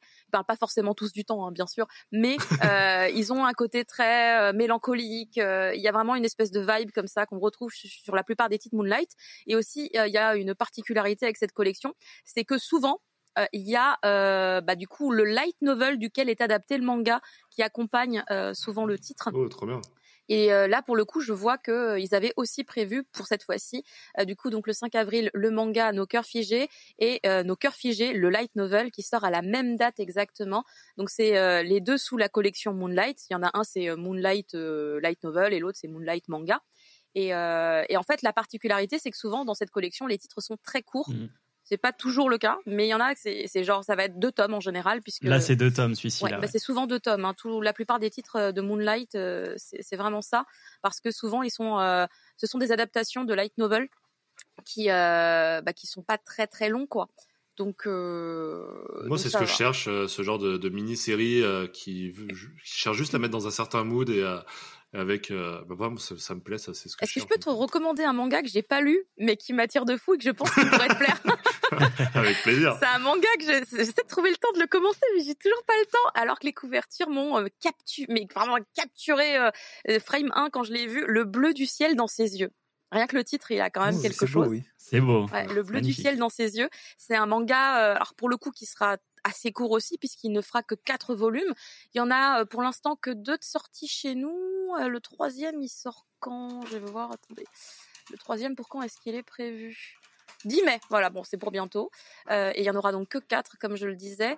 Et euh, ben, pour le coup, les dessins sont super jolis, euh, c'est hyper rafraîchissant, euh, parce que j'ai au moins feuilleté. J'ai pas eu le temps de le lire, mais je l'ai au moins feuilleté. je vois et, euh, ça a l'air joli ouais. Et ça, ça a l'air incroyable. Le truc, c'est que c'est fou, c'est que je vous fais une reco sur un truc que j'ai pas du tout lu, mais euh, mais je sens qu'il va être, il va être trop bien. Et il y a le light novel du coup qui est également sorti au Japon en l'occurrence, mais euh, qui a dû sortir chez nous. Oh, peut-être pas encore apparemment. Chez nous, peut-être pas encore. Je- J'ai j'ai un doute là-dessus puisque je vois pas de date sur le site où je suis. Mais euh, enfin, clairement, euh, il euh, il a quelque chose. Celui-là aussi, il a quelque chose et et le dessin. Vraiment, j'avoue là quand même, ce qui me fait vraiment pencher Mais- vers lui, c'est c'est le dessin. Ouais, le Euh, dessin. Je viens d'aller voir justement parce que je connaissais pas. Le, le dessin m'a fait bugger parce que ça me fait penser à un, à un dessin que je connais et j'arrive pas à mettre le doigt dessus. Ah. Bah, la dessinatrice ou dessinateur hein, euh, n'a pas sorti autre chose chez nous. En tout cas, ce sera le premier titre avec lequel on, on pourra le découvrir. Euh, mais euh, ah, attendez, l'artiste a un compte Twitter. Je vais aller follower. c'est souvent comme ça que je fais d'ailleurs. Les artistes, oh, son dessin est trop, son dessin est magnifique. Quoi. Je vois tous les autres non, dessins qu'elle fait euh, sur son Twitter. Je oh, elle dessine vachement bien. Oh, dessine des trucs trop trop bien, mon dieu, c'est beaucoup trop cool. Euh, bref, voilà, c'est une petite roco comme ça parce que je me dis ah la vibe devrait euh, quand même euh, être assez Bah, similaire à, à des choses qui pourraient te plaire. voilà, si t'es intrigué par nos cœurs figés. Mais je pense que ouais, ouais, ce genre de mini-série, il va falloir que je m'y penche de plus près parce que c'est trop trop bien. Mais moi, vraiment, de toute façon, je vais y revenir quand je vais parler de la lecture numérique, mais ma manière de consommer actuellement, c'est beaucoup dans les transports. Et ce genre de mini-série euh, qui, te, qui te plonge dans une, euh, dans une bulle euh, le, temps de, le temps de la lecture, c'est parfait. quoi. Mm. Hmm, ouais, clairement. Donc euh, Eh bah, ben, voilà, c'était la Trop trop cool. T'as- T'avais fini Néo, il me semble, t'avais dit Ouais, que c'était ton dernier. Ben, je vais donner la parole à Apo du coup à présent. Qu'est-ce qu'il nous a prévu celui-ci? Ouais, bah, bah comme on a dit, Evol, je vais sûrement aller dessus euh, parce que bah, j'ai envie de continuer de découvrir euh, l'auteur. Le clan des pots aussi, on en a parlé un peu, ça me, ça me tente depuis des mois que je le vois qui est censé arriver. Là, je, je, je vais craquer quand je vais le voir en librairie, c'est sûr. Euh, bon après, moi, il y a beaucoup de, de suites de séries en fait, euh, donc My Hero Academia, Arte que que, que tu m'as que tu m'avais offert, euh, Fox. Mhm. euh, Je suis trop content que ça t'ait anniversaire et que j'ai Oui. Ça adoré. Et du coup, il y a le tome 17, je crois que c'est. Crois que j'ai noté ça. C'est le tome 17, ouais. Une, une super série aussi que Freddy nous avait conseillé Oui. euh, à la base dans. Ah bah c'est un de ses, un de ses titres phares. Ouais. Il adore. Ouais. Et ben, il Il nous l'avait conseillé. Et après, pour mon anniversaire, euh, Fox me- m'a acheté les deux premiers tomes. Et, euh, et du coup, bah, j'ai acheté les, les 14 autres. Ah, le cadeau empoisonné. Le cadeau empoisonné. Tiens, je t'ai acheté le oh tome là 1 de One Piece là si t'aimes bien. euh, Ouais, super. non, mais ouais, donc Arte que, que j'ai que j'ai très hâte aussi. Il y a Chainsaw Man qui reprend. En vrai, je suis, bien sûr. je Oui. suis, je suis curieux parce que du coup, j'ai pas du tout lu euh, Ah. la reprise, donc je suis pas, je sais pas du tout qu'est-ce qui va se passer, donc je suis, je suis très curieux. Mais t'as lu les 11 premiers. Ouais, j'ai les 11 premiers. Oui, Et euh, mais du coup, euh, j'ai pas, j'ai pas lu la reprise. Mais j'ai envie de te dire, t'arrives à passer au milieu de, de tous les spoilers qui, alors là pour le coup, j'ai je- du mal à les éviter personnellement. Après, je suis quelqu'un de très peu actif sur les réseaux sociaux, Oui, c'est vrai. ça aide. donc euh, ça aide. Je, je vis dans ma bulle et je ne, je ne regarde pas trop ce qui, ce qui se Ah passe. bah, mais ouais. Tout s'explique. Euh, c'est- alors là pour le coup, euh, moi Ouais, je, n'ai pas lu la suite sur euh, Manga Plus. Euh, euh, j'attendais le tome et tout. Alors je vois des quantités de trucs. Je fais, mais pourquoi? Ah ouais Mais c'est ça. Et les, les, les fans, euh, mais les fans japonais hein, aussi. Hein, c'est Ouais. pas que la commu. Moi je, je suis beaucoup de japonais, donc je, je, je, je parle et j'écris japonais. Je, j'ai oublié de le préciser aussi. Hein, j'ai fait, un- j'ai un diplôme de japonais. Euh, mais du coup, moi je, je me fais spoil par la commu. euh, des, euh, des, des fans des fangirls beaucoup qui shippent les personnages dans Chainsaw Ah, Man Denji il est beaucoup shippé avec un garçon euh, un garçon qui n'apparaît On n'a pas encore pas vu. dans Ouais, le voilà C'est ce que j'allais dire parce que je vois pas trop dans, la, dans les 11 premiers avec qui. Ok. bah non parce que c'est c'est des gens qui apparaissent dans dans la suite Ok. Ok. Bah du coup, ouais, et il y du a- coup Oh, Pardon. je me fais spoil des trucs dans tous les sens et je comprends pas ce que je vois je suis là c'est qui? Pourquoi il lui fait ce genre de choses? Ça me donne encore plus envie de le lire là. Je... L'enfer pour My Hero Academia, c'est juste de voir en top tweet le nom de certains personnages et du coup, tu te fais tous les films dans ta tête de Ah non, mais Qu'est-ce qui a arrêtez, pu lui pourquoi, arriver pourquoi lui c'est clair qu'est-ce qui lui D'habitude, personne parle de lui. Pourquoi vous en parlez? C'est la révélation non Mais du coup, ouais, bah, Chainsaw Man, le tome 12, euh, voilà. À My Hero Academia, on en a parlé aussi. Bah, je fais la série en manga, donc euh, moi, je rate pas l'animé pour le coup. Enfin, j'ai commencé avec l'animé, mais j'ai j'ai drop. Tac, tac, tac. Dandanan, le tome 5, parce que malgré les haineux présents dans ce podcast, euh, j'adore la série. Donc, euh, Les haineux, les haineux, il en reste, Ouais, il en il reste en plus reste qu'un, plus ouais. Il y a un haineux. Alors oh que... c'est fou moi j'adore Dan Ah ouais, non, c'est Mais je pense que je suis de plus en plus seul, donc euh, je vais arrêter d'être un vieux con. Mais et je non, vais mais aller- je vais te aller les- plus je loin et, et je vais essayer vais de m'accrocher. t'as pas aimé t'as lu Non, mais t'as en, pas aimé c'est ça non, j'ai j'ai pas voulu faire la série parce que tu sais, un, un moment ils avaient sorti un petit, je sais plus s'il y avait un ou deux ou trois chapitres, je sais plus, mais un bout dans Je un pense que c'était le premier, avec un tome de Kaiju numéro 8. Oui et c'est oui, comme ça que j'avais découvert. vrai, Et en euh, fait, j'ai détesté ce que j'ai lu. Du coup, je dis mais jamais euh, je, je lis ce truc euh, naze. C'est Puis après, on a reçu Mati. euh, Mati Kael qui nous a dit qu'il y a un mec. euh, ouais, ouais, C'est un ouais. pote. Mais Il est trop, il est trop drôle. il est lui, trop dû cool. bien. Et euh, ouais, non, il est, il est trop cool. Et, euh, et du coup, ben, il nous a dit qu'il y a un mec euh, qui se battait pour retrouver son zizi. Et là, donc, j'ai dit, ben, faut arrêter. Enfin, C'est- C'est ses boules, mais oui. Mais c'est pas son zizi, pourtant c'est juste ses boules. ouais, Ouais, bah ouais, bah ouais, bah c'est Bah, ah, bah, du coup, j'ai trop Non, envie mais de le lire. maintenant. en vrai, c'est hilarant, c'est trop bien dessiné, c'est c'est incroyable. Non, mais. Non, mais après, tout le monde parle du, des petites bouboules là parce que bah, du coup, c'est c'est trigger, tu vois. Ça, ça, ça fait oh, qu'est-ce qu'il raconte C'est n'importe quoi. C'est vraiment le, on va dire le, le petit détail qui est là pour euh, juste te dire what the fuck? Mais euh, vraiment, pour moi, la force de, de cette série que je trouve géniale, tu vois. Mais je dis pas que c'est genre euh, la série qui révolutionne tout. C'est pas, pour moi, c'est pas genre la série au-dessus de tout. Euh, mais c'est une série que je vraiment je surkiffe hein, pour le coup mais je la mets plus au niveau de tous tous les trucs que j'aime bien Ok. plus que de la mettre Bon. sur un piédestal Ça commence à faire Et, beaucoup de personnes qui disent ça. Je vais, je pense que je vais, je vais mettre mon ego de Mais- côté. En fait, ce qui est très cool dedans, c'est que bah, pour une fois, je trouve que euh, dans un titre euh, qu'on peut retrouver du coup dans le Jump, bah en fait, on a, euh, on va dire, euh, un manga d'action, vraiment un manga d'action avec une romance vraiment qui s'assume. Dans le sens où, bah, souvent les, euh, Ouais, c'est au second plan, quoi. C'est c'est- Ouais, c'est très au second plan, alors que là, pour le coup, en fait, ça fait vraiment partie de la narration. Ouais, c'est même, Euh, presque le, enfin c'est le thème principal presque. Enfin, il y a toute C'est- l'action pour moi, qui se c'est un passe à fil côté. conducteur. Ouais, c'est Oui, ça. parce qu'en fait, c'est un des fils conducteurs parce qu'en vrai, il n'y a pas de fil rouge de narration pendant Ouais. longtemps. Euh, pendant longtemps, t'es là en mode, les trucs s'enchaînent, on sait pas où on Ouais. va, mais c'est pas grave. Euh, mais sinon, oui, oui, pour moi, c'est un des, un des fils conducteurs euh, de, parce que vraiment les deux, les deux ados. Ils sont juste adorables en vrai euh, quand t'enlèves tous les tous les problèmes autour et euh, en fait c'est euh, ils sont très mignons et ça c'est vraiment un truc qui m'a beaucoup plu. Après je suis d'accord avec tout ce qui est dit hein, autour, hein. les dessins fabuleux, enfin l'artiste Ouais. est fou. euh, Je, je, je trouve que l'artiste est méga ultra talentueux euh, et euh, après j'aime beaucoup aussi le côté un peu what the fuck de la plupart des situations qui pop parce que elles me surprennent elles me surprennent dans le sens où ah, j'y aurais pas pensé, tu vois, et je rigole un peu en mode oh bah, alors ça c'est rigolo. Euh, et c'est ces petits détails qui font que je trouve l'œuvre vraiment hyper cool, même si euh, je sais qu'on peut lui reprocher euh, quelques trucs, genre ouais mais cet aspect-là on l'a déjà vu ailleurs. Dis, oui bah au bout d'un moment il y a trop de trucs qu'on a déjà vu ailleurs. Hein. Ne serait-ce que Jujutsu Kaisen, excusez-moi, et j'adore Jujutsu Kaisen, c'est un plaisir à lire, même s'il y a des choses des fois qui sont pas très faciles à comprendre. on dirait que le- l'auteur se perd un il peu. l'avoue lui-même qu'il se perd des fois. Il l'avoue lui-même en Il plus. fait C'est appel pour à ça des qu'on se permet manos de le dire derrière. euh. Moi, j'ai j'ai dit ça, mais euh, en fait, je suis pas trop sûr de moi. euh, du coup, euh, Je vous raconte pas comment c'est compliqué aussi pour euh, la traductrice. Hein, du coup, elle fait Ah, moi, j'étais pas sûre de lui. Oh mon dieu. Mais du coup, oui, c'est. Enfin, moi, Dan Dan Dan, je trouve que c'est un très bon titre. Euh, Ouais, après, il y a des gens qui aiment pas. Jamais. on Moi, je j'aime pas forcer les gens.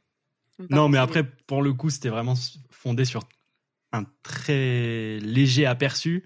Ouais. Coup, ce serait bête tu de pas, tu ce serait bête de pas sur, retenter. euh, sur Alors- pas grand chose quoi. il faudrait que tu lises les deux premiers tomes. En vrai, si jamais quelqu'un peut te prêter les deux premiers, Bah, à Pau, tu si vas me les après- prêter. Ben voilà, si Mais après les deux premiers vraiment t'accrochent pas, ben écoute, te force pas. Mais les deux premiers sont, je trouve, les, assez représentatifs de, de, de, de ce qui se... Enfin, c'est vraiment un bon point de départ euh, et tu vois bien l'ambiance. Ça marche. Bah, je, je, je tenterai, je tenterai. Yes On va réussir, les gars. Mais du coup, ouais, bah, Dan Dan aussi, ouais, tome 5, comme j'ai dit. Kingdom, il y a 65-66 qui sortent. Je suis pas encore à jour, mais, euh, mais je continue de les prendre parce que bah, Kingdom, c'est trop bien. Et il y a euh, du coup la chenille de Mado. Patrick Sébastien. Ah non, pardon. Non, non.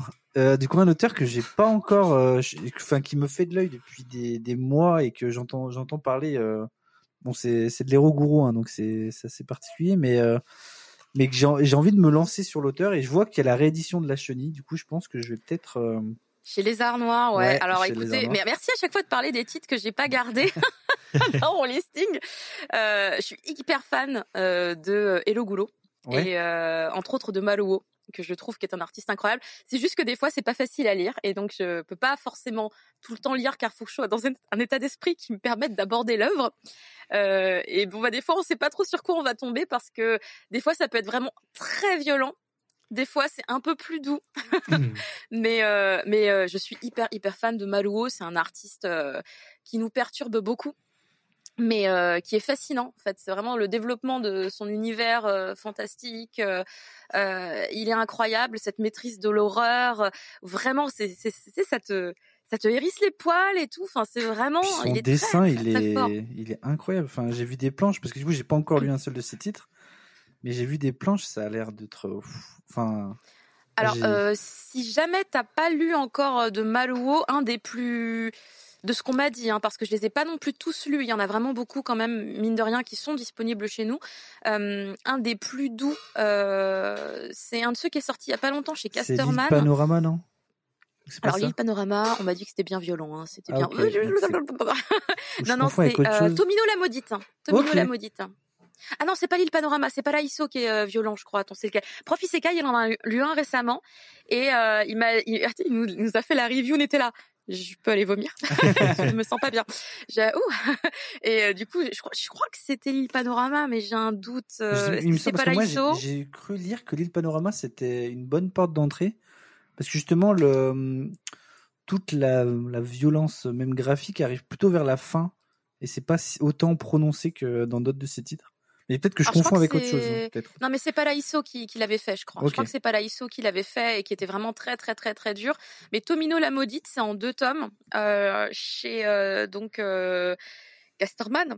Et euh, bah moi, j'ai trouvé que c'était quand même très, très ok euh, en termes de de- d'univers. On, on est sur des choses euh, qui sont très malaisantes, mais on, c'est pas graphiquement si extrême. Je pense que c'est aussi une bonne porte d'entrée. N'ayant pas lu euh, euh, l'île Panorama, je, je, je pourrais pas m'exprimer dessus. Mais c'est vrai qu'il a été réédité. Euh, L'île Panorama Ouais, et un autre. Mais en ce moment, il les, il les réédite tous, je crois. Enfin, j'ai l'impression que tous les mois, il y, a un- il y, a réédités. un- il y a un titre qui. Ben écoute, tant mieux, ouais. Effectivement, il y a aussi. euh, alors je sais qu'un des plus connus c'est Lampo aussi. Mais je, là pour le coup, je sais pas s'il est réédité. Mais la chenille, euh, j'avais lu un dossier sur Maluo qui euh, listait la plupart de ses œuvres avec euh, euh, l'intensité euh, graphique, émotionnelle, violente, euh, l'impact qu'on peut avoir à la lecture et euh, euh, la chenille était quand même assez trash. Hein, et vraiment Ouais, gore bah juste le synopsis, euh, enfin, ça parle d'homme tronc, etc. Ça a l'air assez. Ah, attends, le résumé que je vois, là, il y a marqué lorsque Tokiko retrouve son mari rapatrié après avoir été brièvement blessé au combat, il n'est plus qu'un homme tronc. Voilà. Le lieutenant Sunaga a perdu un bras et jambes.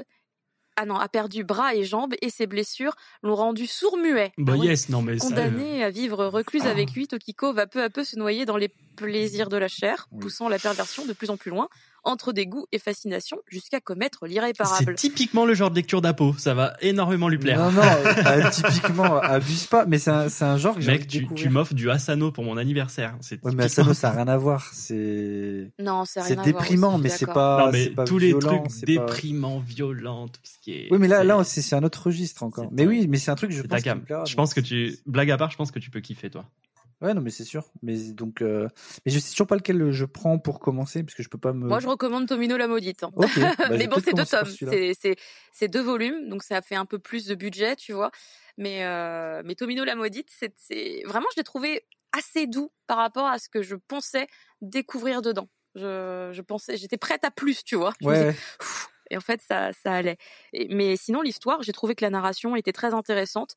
Et le, le message également, euh, je me suis dit, bah oui. C'était, voilà, c'était ma prochaine question euh, parce que moi, je n'ai pas du tout lu ce genre de truc. C'est- mais du coup, ça me rassure un peu. C'est pas du gore pour du gore. Il y a vraiment un propos derrière euh, ou pas? Alors, euh, ça dépend. Peut-être ça dépend des œuvres. N'ayant pas lu tant d'œuvres que ça, d'ailleurs, de Maluo, au final, vu que je vois la liste là sous les yeux, je me dis ah oui, il y en a quand même beaucoup de dispo. Euh, je, je sais qu'en tout cas, Tomino la maudite, il y en a un. Après, tout est questionnable. Euh, on peut se dire ouais, est-ce qu'il y avait un intérêt? Ou alors on, suit euh, on suit la volonté de l'artiste on se dit ah oui je, je comprends ce qu'il voulait dire vraiment chacun chacun sa vision des choses. Euh, mais c'est vrai que moi dans Tomino la maudite en tout cas quand je suis arrivée à la finalité de l'histoire je me suis dit bah c'était la fin qu'il fallait. Voilà c'est c'est c'est pas concrètement on est quand même pas trop sur des happy end Ouais, j'ai l'impression. J'ai pas l'impression que ce soit vraiment son, son, son plaisir à lui. Après, peut-être qu'il y en a où ça se finit entre guillemets bien. Euh, tout est relatif dans le mot bien hein, aussi. Euh, après, euh, je, je, je, je sais que donc Paraíso, c'est c'est très très difficile à lire de ce que disait Profi Sekai. Donc j'ai- je crois pas non plus qu'il y ait une bonne fin du tout. Enfin qu'on soit heureux à la fin et que ce soit la joie et le bonheur. Je, je, je pense que non. Euh, mais euh, après, euh, de là à dire qu'il y a tout le temps un, un message qui fait réfléchir, je pense que quand même, peut-être oui, il doit y avoir quand même quelques ouais. réflexions, car c'est sinon ce serait pas un artiste qui fascinerait autant Mhm. autant de gens. Euh, Il y, a, y a forcément des choses. Bah, le- par exemple, une des œuvres pour lesquelles il est euh, le plus connu, c'est La jeune fille aux camélias. Oui. Celui-là, euh, c'est vraiment. euh, alors lui, j'aimerais bien une réédition.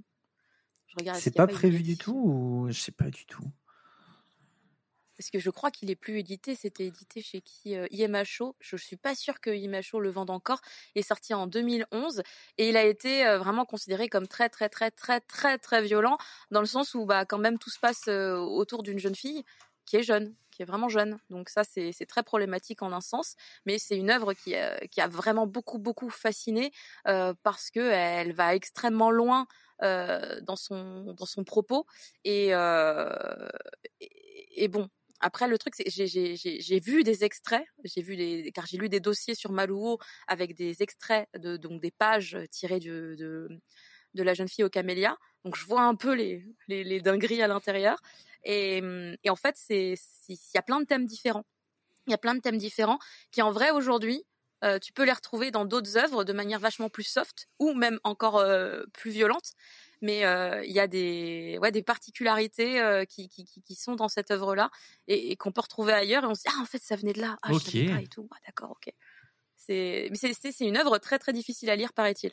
Voilà, c'est, ouf. Une orpheline récupérée par un cirque qui fait, oui, Oh, alors, euh, au cirque, il se ça- passe des ça- trucs ça terribles, en part fait. pas hein. bien déjà. Déjà.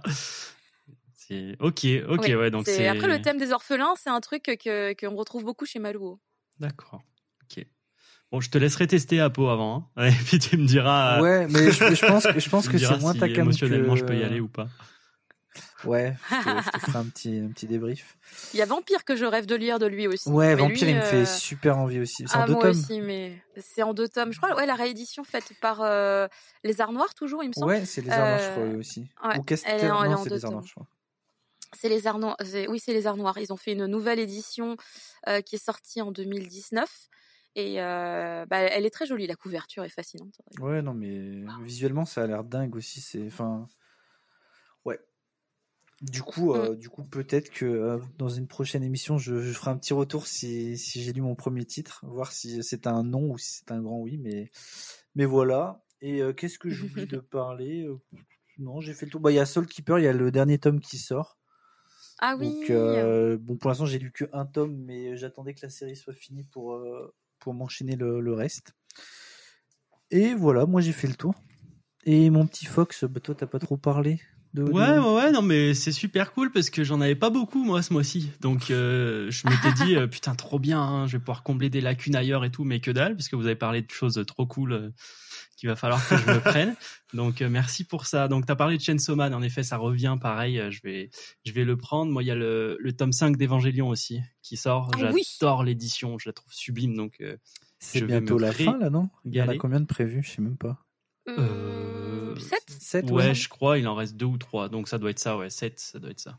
Donc, euh, donc j'ai trop trop hâte. En plus là, on rentre dans le, on rentre dans le vif, donc euh, on nous a laissé un tome 4 et plus ça approche, plus j'ai pas envie, mais bon, c'est pas grave.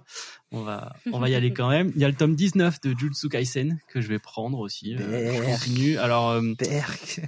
Ouais, mais en fait, euh, moi je l'ai beaucoup beaucoup défendu. J'avoue que là, le, le dernier arc commence à me perdre un petit peu. Donc, euh, Freddy m'avait un peu rassuré. C'était Freddy ou je sais plus qui c'est qui m'a qui m'avait dit que en gros euh, ça allait être bien après un petit peu.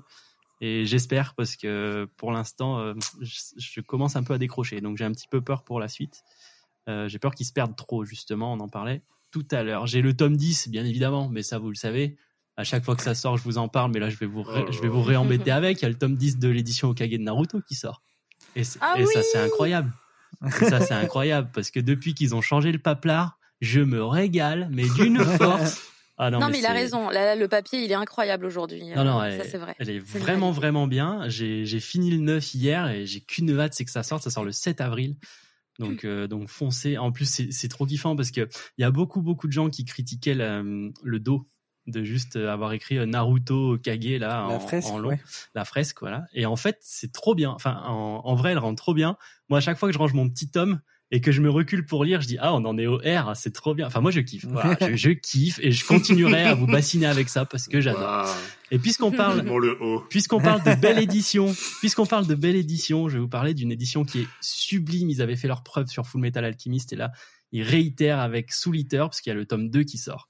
Et chez Kurokawa, le 13 avril, la perfecte édition de, de Soul Eater, pff, elle est, elle est Elle est superbe. Ah, elle est incroyable. elle est sublime. Magnifique. De, on, je louais déjà les, le- la perfecte édition de Full Metal pour euh, les noirs qu'on a à l'intérieur, qui sont d'une puissance folle. Sur Soul Eater, c'est encore, euh, c'est encore plus euh, mis à profit de par euh, l'utilisation à outrance du noir par, par, le, par le manga. Et c'est franchement, c'est incroyable. J'ai pris une claque sur le 1, le 2 euh, visuel, je précise, et le 2, euh, je pense que ce sera pareil. Euh, pour le scénar, ben, je m'étais jamais euh, penché sur Soul Eater, donc je suis assez content de découvrir.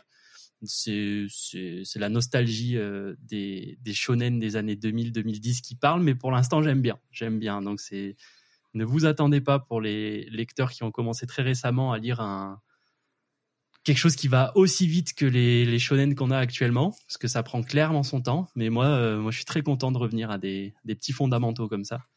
Et en plus, avec une magnifique raison. édition, ça me régale. Et enfin, le dernier manga que je m'étais prévu d'acheter, c'était euh, le tome 5 de Sounds of Life de chez Ah oui. Ah, ça, ça me tente, Akata. ça. Konoto Tomare, Ouais. oui. Et c'est trop bien en fait. C'est c'est trop bien. Je suis pas à jour, j'en suis au tome 3.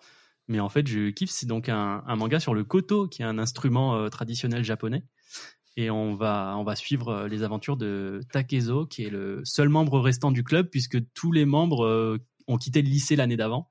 Et il reste plus que lui. Et en gros, son but, ça va être de repeupler un petit peu le, le club. Et euh, malgré lui, il va y avoir une seule personne qui veut s'inscrire. C'est Chika, qui est un, un jeune délinquant qui a eu des déboires avec la police. Donc personne n'a envie de faire affaire à, à lui. Et petit à petit, il va y avoir un petit, une petite troupe d'inadaptés là, euh, sociaux qui vont rejoindre ce club. Et, et ça me régale en fait, parce que tu les vois un petit peu euh, discuter entre eux. Du coup, c'est un peu la Koto Rep.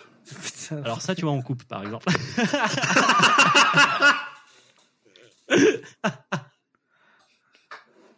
non, je vais, je vais le garder parce qu'après, on va encore dire que je suis un dictateur sur les réseaux, un dictateur du cut. Incroyable. Mais, euh, mais ouais, ouais, non, mais je, je vous conseille, malgré cette vanne euh, absolument dégueulasse. douteuse. Non, t'en as fait des pires en vrai. Je suis dur. Je suis dur. Je suis Ouais, dur. Elle est pas mal. Non, mais ouais, Sons of Life, c'est très, c'est très, très sympa pour l'instant. J'aime beaucoup. Après, on, on va avoir une, euh, une jeune fille aussi qui va rejoindre le club qui, elle, est issue d'une grande famille de joueurs de Koto, donc elle est connue euh, mondialement et elle se la pète à, à fond. Du coup, c'est trop marrant de la voir euh, avec des débutants aussi. Enfin, ça fonctionne assez bien, je trouve. Il y a de la romance ou c'est vraiment. euh, Où j'en suis, non. Ok. Non, ouais, c'est Euh, purement. c'est pas exclu que ça se life développe, Oh, il va peut-être y en avoir un petit peu quand ouais. même, je pense, au vu du nombre de volumes. euh, ouais, ouais, ok. ouais. Et C'est pas exclu que ça se développe. Et, mais ce qui est cool, c'est que pour l'instant où j'en suis, je vois pas avec qui. Enfin, qui avec qui. Il n'y a pas de. Enfin, Ouais. si, en fait, je mens. Si, il y a des petits indices, mais euh, il y a des petits indices, j'ai menti. S'auto-contredit mais- tout de suite. Ouais, ouais. Bah, en fait, je, je commençais, je commençais à repenser et j'ai deux, trois scènes qui, oui, d'accord, bon, je vois. Mais, mais ouais, mais ça peut, ça pourrait être chouette aussi si ça se développe pour le coup. Mais euh, pour l'instant, j'aime beaucoup. C'est tout ce que j'avais moi, donc euh, j'étais content. Je me suis dit, waouh, trop bien, je vais pouvoir finir Eden et tout. Je vais acheter des trucs qui sortent pas et tout. Et, et ben non, grâce à vous, bien évidemment. Désolé, c'est c'est un encore pire pour les gens qui regardent mon émission Le Cri du Mochi. Je suis navrée. Euh, On vous envoie d'ailleurs sur Twitch, sur ta chaîne Twitch qui s'appelle Fantastic Raccoon, c'est ça? Tout à fait, c'est le nom de ma Voilà. société. C'est pour ça que j'ai renommé euh, ma chaîne euh, comme ça, comme ça, euh, c'est mieux. Eh ben super, Fantastic Raccoon sur Twitch, n'hésitez pas pour claquer encore plus d'oseille dans les mangas. Et dans Nous- des subs, s'il vous plaît, merci. Nous, on va enchaîner avec euh, la petite chronique mensuelle et ce mois-ci, c'est Néo qui, tout comme la reco, s'est collé à la chronique et tu envie de nous parler de quelque chose donc euh, d'assez spécial qui est la lecture numérique. Je te laisse, mon ami, en parler. Ouais, merci. Euh, ouais, effectivement, je m'étais, en fait, je me suis posé cette question. En fait, qu'on se pose tous, que ce soit lecteur de manga, lecteur de comics. Il y a un moment où on fait face à certains obstacles. Le premier, bah, c'est euh, le prix de, de ce qu'on lit, de notre passion, parce que bah, tout augmente, euh, le, le prix de la vie en général, donc le pouvoir d'achat, voilà, il, est- il en baisse un peu chez tout le monde. Et euh, la crise du papier se faisant, euh, bah, le prix de notre passion augmente. Donc il y a ça, il y a certains ici le savent, la place. Oui. on commence à manquer de place. Apo vient, vient investir dans une magnifique bibliothèque euh, tout récemment. pleine, oui. Voilà. Donc c'est voilà. En fait, il y a plein de, de trucs comme ça euh, pour les lecteurs de, de comics. euh, Il y a beaucoup la, bah, pour les lecteurs de manga aussi, mais la disponibilité de la de la VO, euh, c'est-à-dire euh, être en enfin, combler le retard qu'on peut avoir les, les quelques mois ou même un peu plus parfois qui séparent la VO de la VF. Ça pourrait ça peut jouer. Enfin bref, il y a plein de, de Mhm. critères qui qui ont commencé à me faire considérer bah, le numérique en fait, la lecture numérique, chose que je m'étais un peu euh, interdit, je pense, sans me, sans me le dire ouvertement, mais euh, vers lequel je m'étais pas dirigé. Et donc j'ai commencé à vouloir euh, un peu regarder déjà comment est-ce que je peux m'y intéresser? Quels sont les moyens aujourd'hui qu'on a, notamment en France, pour s'intéresser à la lecture numérique? Eh ben, force est de constater qu'on n'est pas dans la merde quand même. Hein? C'est quand même pas la joie. Non, c'est un peu compliqué. Euh, alors, je vais surtout parler euh, du point de vue comics parce que je pense qu'en manga, il y a peut-être des euh, des offres que enfin que j'ai pu euh, laisser passer que j'ai pas vu.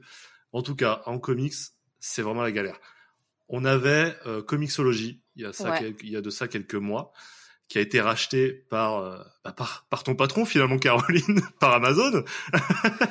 Tu veux dire par rapport à Webedia ou Par rapport parce à que Twitch. Webedia non, par- pas Amazon Non non, par rapport à Twitch, par rapport à Twitch. Ah, par rapport à Twitch, parce que c'est pas, vraiment mon patron parce que vu peu que j'ai par Twitch. Je rigole, je rigole évidemment. Non, non, mais qui a racheté Comixology donc pour euh, en faire son Kindle.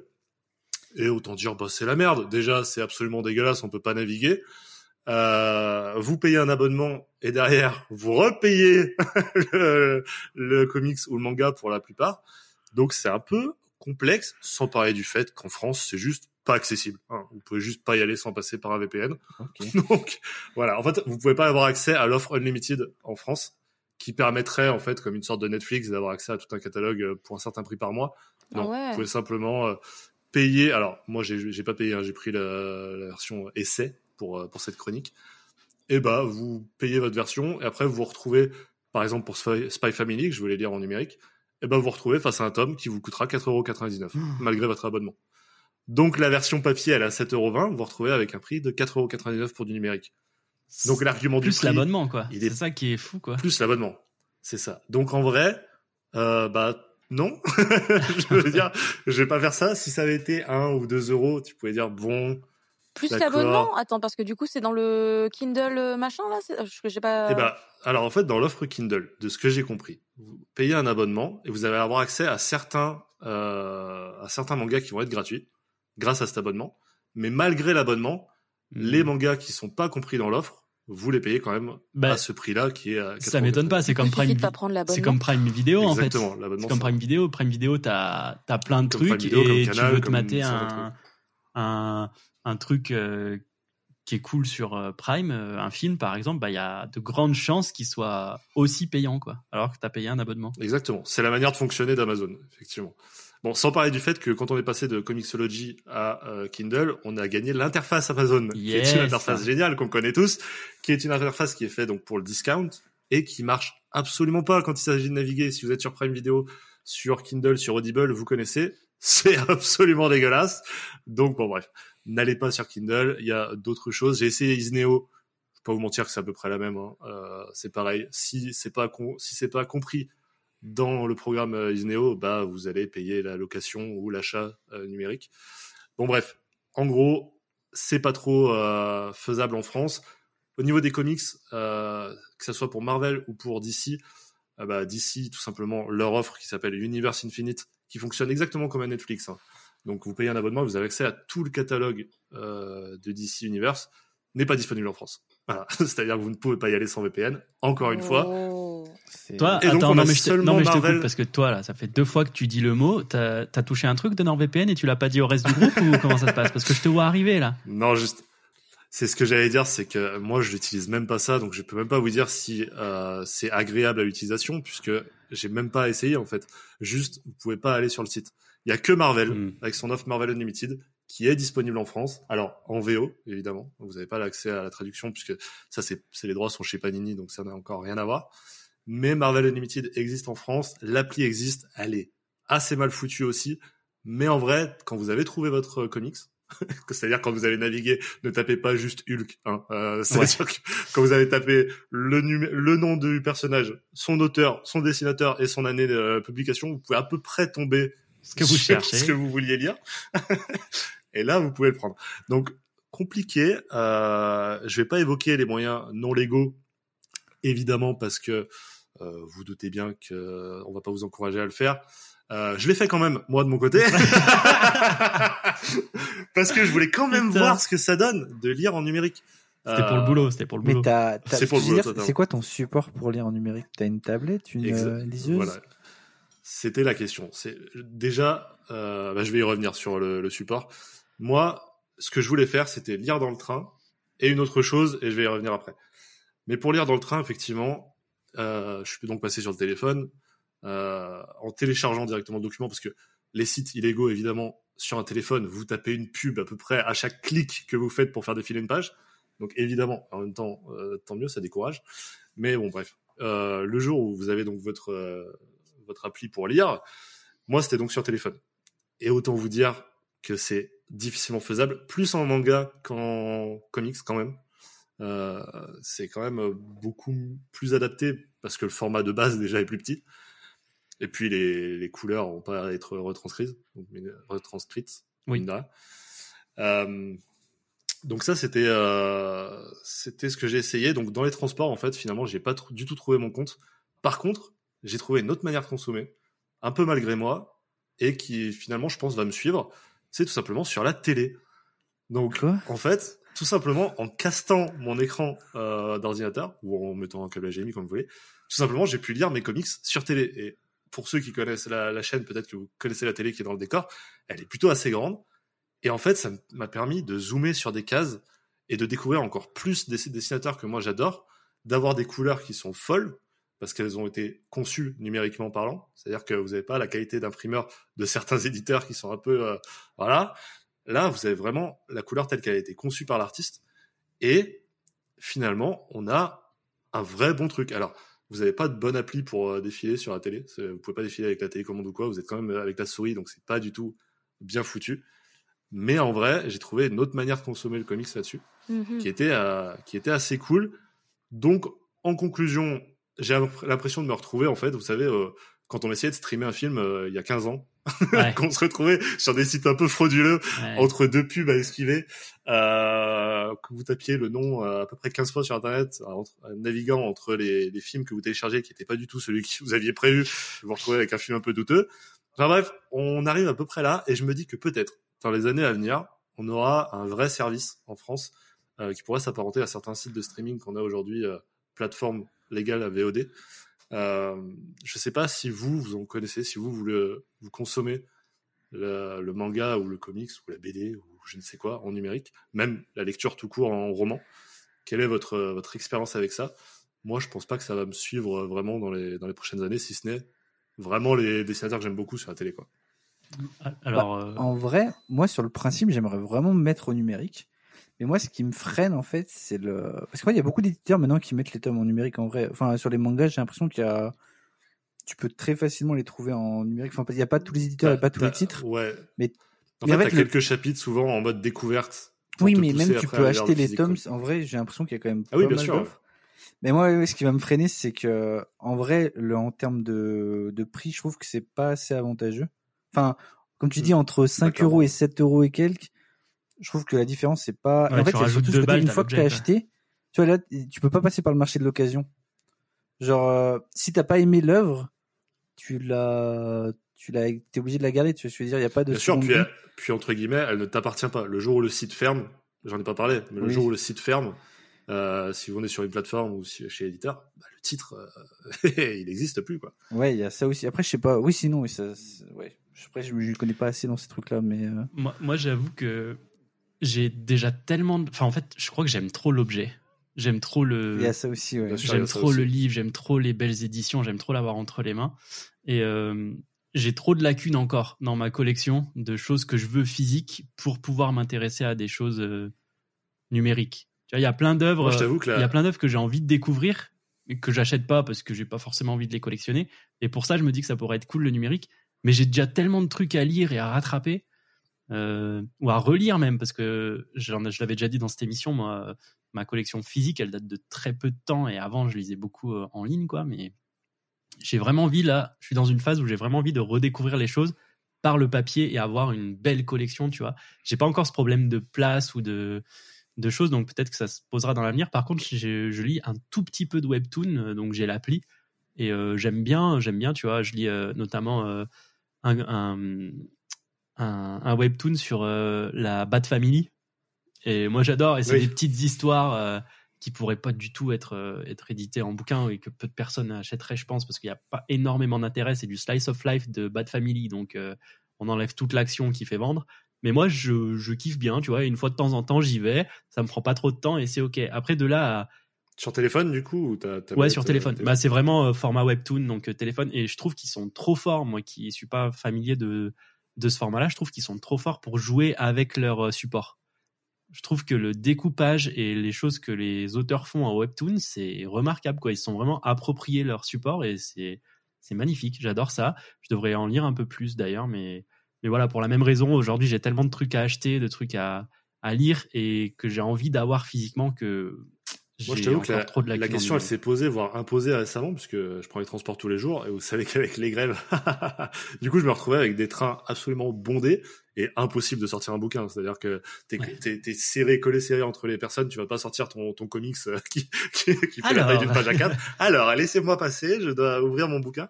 Non, et les mangas, c'était à peu près pareil, c'est un peu compliqué. Donc, je me suis dit, en vrai, tout le monde, enfin, t'es sur ton téléphone, tout le monde est sur son téléphone, pourquoi pas, tu vois. Mais bon, force est de constater que c'est compliqué. Mhm. Mm. Caroline, c'est quoi ton, ton rapport, toi, à la- au numérique en général et puis au webtoon, tu t'en parlais tout à l'heure Ouais, je, je voulais vous laisser vous exprimer sans vous interrompre pour euh, bien entendre aussi tout, tout, euh, tout, tout ce que vous utilisiez, etc. etc. Euh, moi, je ne fonctionne quasiment qu'en numérique en fait aujourd'hui. Ah. Euh, parce que les éditeurs, souvent, ils nous envoient des PDF pour pouvoir euh, les traiter dans les émissions quand on en a besoin urgemment, par exemple, et aussi tout simplement parce que ben, envoyer un PDF, ça coûte moins cher que d'envoyer un truc par courrier. Après, je les ai aussi en physique. Euh, parce que bah, souvent ça permet aussi, quand on a besoin de parler d'un titre, bah, de voir comment est le bouquin, la jaquette, est-ce qu'il y a un travail dessus, euh, le papier il est comment, etc. Enfin tous ces détails sont, on va dire quelque part aussi un peu importants, euh, mine de rien. Après, en numérique, bah, il y a manga.io qui Oh, propose Mm. euh, avec un abonnement quand même d'avoir accès à vraiment plein de trucs et surtout euh, le catalogue de Kana qui euh, vraiment est assez massif sur leur application et donc tu payes juste un abonnement et tu as accès à tout.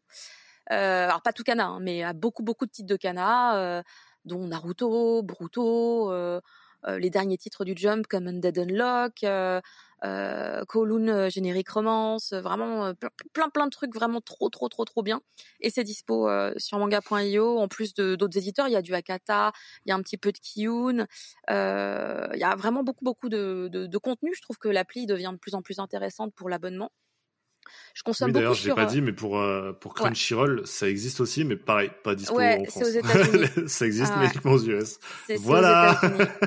Ça, je génial. savais, ouais, je, je savais. euh, D'ailleurs, c'est très étonnant parce que bah, du coup, finalement, Crunchyroll, son seul rapport au manga, il est numérique aux US, et chez nous, bah, il fait du manga physique. Donc c'est un peu, c'est vrai que c'est un peu surprenant. C'est peut-être justement pour pas faire concurrence au physique qu'ils le sortent pas en France. euh. Je pense que c'est parce que c'est beaucoup trop compliqué au niveau des droits, surtout. C'est en vrai, euh, c'est Ouais, un micmac. être, euh, Euh, nous, ouais, en France, on est euh, le seul pays où il y a 45 maisons d'édition différentes. Ouais. Les autres pays, ils sont pas compliqués comme ça. hein. Il y en a beaucoup moins des maisons d'édition. Euh, et bah, du coup, j'utilise beaucoup Isneo aussi, pour le coup. Ouais. Euh, alors, par rapport au prix, faut savoir que le prix numérique des mangas, c'est un prix qui a été décidé et qui est fixe, en fait, aujourd'hui en France. Euh, les détails, je pourrais pas vous les donner parce que je les maîtrise pas, mais je sais que c'est un prix qui a été décidé et qui, qui du coup ne bouge pas euh, et qui est le même quasiment bah, pour toutes les œuvres euh, quand il s'agit du même type de format, du même nombre à peu près de pages, etc.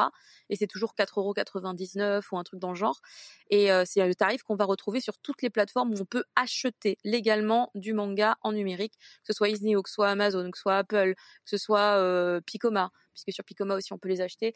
Euh, peu importe la plateforme, en vrai, on, on peut, on- enfin c'est toujours le même tarif. Euh, il est moins cher que du papier, mais pas beaucoup. Euh, il faut savoir qu'au Japon, quand on achète un manga en papier ou un manga en numérique, c'est le même prix. Ah il, ouais. faut savoir il- qu'il y a, il est beaucoup enfin, plus à bas part, aussi. euh, à part 50 yens, euh, hum, Il est beaucoup plus bas qu'ici aussi.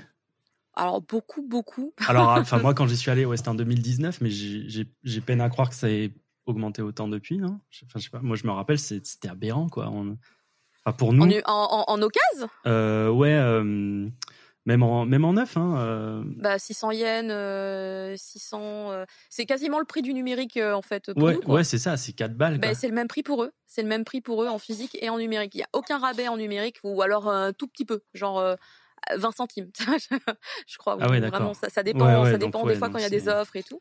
Donc, euh, faut savoir qu'en plus au Japon, personne rechigne, hein. personne se plaint de ah non, je voudrais que ce soit moins cher parce que c'est en numérique. Ça n'existe pas là-bas, se plaindre, je sais pas. Euh, moi, ça a été mon premier choc hein, de me dire mais comment le truc il coûte le même prix euh, qu'en papier en fait? Je, moi, ça m'avait choqué les premières fois. Euh, après, pour du manga, manga, j'avoue que moi, je fais que manga.io et et euh, et Isneo et Picoma et Picoma. Picoma qui euh, m'a permis euh, parce que du coup il y a un système de wait until free qui te permet de, de lire un bout et puis tu attends le lendemain puis tu peux lire la suite et puis tu attends le lendemain puis tu Ah, peux lire la suite. Donc c'est vrai que c'est pratique de pas, enfin au niveau des dépenses pour les sous. Après ça dépend des, des opérations en cours, c'est pas systématique. Il y a des mangas sur lesquels ils ont eu les, les droits pour appliquer ça et des mangas sur lesquels c'est pas possible. Donc faut attendre qu'il y ait des opérations spéciales avec la, la maison d'édition, les ayants droit, etc. Mais il y a eu des moments où j'ai pu lire des mangas de Glénat par exemple directement via Picoma euh, en wait until free. J'ai pu lire euh, deux tomes. Enfin c'était enfin, sur la, sympa. Sur la période, euh, sur une période où c'était en promotion, où il y avait du wait until free, parce que sinon effectivement faut payer au chapitre euh, et euh, ou au volume, Mm. ça dépend, ça dépend effectivement. Euh, mais sinon c'est vrai que bah du coup moi je vais surtout. euh, Après je consomme aussi beaucoup de boys love et là il y a des plateformes euh, annexes, on va dire. Par exemple, il y a l'éditeur Hana qui fait beaucoup de boys love. Ils ont leur propre plateforme de lecture de manga qui s'appelle Hana Book et tu peux payer un abonnement tu as accès à un certain nombre de titres sur leur plateforme, mais tu peux aussi les acheter en numérique parce qu'il y en a plein des titres en fait qui font pas partie de l'abonnement. Donc là, ça rappelle un petit peu ce que tu disais par rapport euh, euh, à, à Isneo par exemple où il y a un abonnement, euh, puis l'autre aussi là, le Kindle d'Amazon là, ouais. euh, c'est un peu le même délire avec Anabook, c'est que tu as un abonnement. euh, donc tu as accès à plein de trucs, je sais plus euh, 200 titres, un truc comme ça, et peut-être plus aujourd'hui. Et tu as les autres que tu peux acheter. Donc euh, bon, après, euh, ça reste le tarif que je vous ai dit hein, au final. Donc euh, ça dépend où tu veux aller. Tu peux sinon ne pas être abonné et tout acheter. Euh, et c'est moins cher du coup effectivement que le manga papier. Euh, Il y a après euh, tout ce qui va être pour moi webtoon. Alors là c'est c'est là que je perds le plus d'argent. Je vais pas vous mentir. Euh, parce que bah, du coup euh, le webtoon, à part la plateforme qui s'appelle elle-même webtoon, hein, qui appartient au groupe Naver, euh, oui le concept hein, c'est de lire gratuitement, à part les derniers chapitres. Comme ça tu payes pour les derniers chapitres si t'en peux plus d'attendre. Euh, toutes les autres plateformes quasiment fonctionnent à l'achat au chapitre. Et du coup, comme euh, Webtoon, la plateforme la plus populaire finalement, euh, bah, propose ce système euh, de lecture gratuite constamment, euh, les autres plateformes, euh, les gens, ils ont du mal à accepter le concept. Ils se disent, oh, c'est chiant, moi, je veux pas payer. Sauf que bah, les artistes, il faut qu'ils mangent. Donc euh, c'est un peu c'est un peu dur de, de, de faire comprendre cette particularité et que Webtoon euh, vraiment c'est c'est un système assez unique et euh, que c'est pas la norme du tout en Corée en l'occurrence. Euh, mais après, du coup, pour lire du webtoon français, euh, il y en a vraiment beaucoup qui se sont développés parce que, comme je le disais, donc on a Verytoon qui euh, quand même a été fait par un éditeur français qui est dès le cours derrière. Euh, on a la plateforme Webtoon, du coup, où on peut lire plein de trucs en français. On a la plateforme Dailytoon aussi qui est là pour le coup depuis super longtemps puisqu'elle existe depuis 2000, euh, ouf, 2000 euh, au, au moins avant 2016, sûr. Ah oui, quand même. Euh, après, euh, bah, Dailytoon, euh, alors, il, il s'est passé plein de trucs parce que Dailytoon à la base était français, puis ça a été racheté par la Corée. Aujourd'hui, euh, bah, du coup, c'est géré par euh, Kidali, euh, qui est un grand studio en Corée, mais il y a quand même une équipe française. Ils ont des plateformes sœurs, j'ai envie de te dire, puisque Dailytoon va être la plateforme où il y a un, peu tous les types de contenus. Ils ont créé Dailytoon X, qui vise bah, du coup un public masculin avec des contenus érotiques euh, proches du hentai, mais euh, plus érotiques que hentai. Euh, et ils ont leur euh, plateforme sœur qui s'appelle Bontoon, où là, par le, par, pour le coup, ça va être des contenus érotiques, mais à destination d'un public féminin. Et donc, il y a euh, 90% de boys love, et les autres titres, c'est des titres érotiques où les protagonistes principaux sont des filles. Après, ils ont aussi une plateforme pour, pour le- l'Allemagne. Euh, après, il y a Tapitoon qui pour le coup est une plateforme aussi euh, gérée par euh, les Coréens, mais euh, qui est la même plateforme pour tout le monde. Juste tu changes un paramètre comme Webtoon en fait, et du coup après tu as tout en français euh, si tu veux. Euh, Enfin vraiment, il y en a, il y en a à foison en fait, hein, des, des, des plateformes et pff, c'est compliqué. euh, J'ai une émission dédiée au Boys Love. Je suis obligée de faire une émission à part pour euh, le webtoon et pour tout le reste. Il y en a une pour le webtoon, il y en a une pour tous les autres types de supports.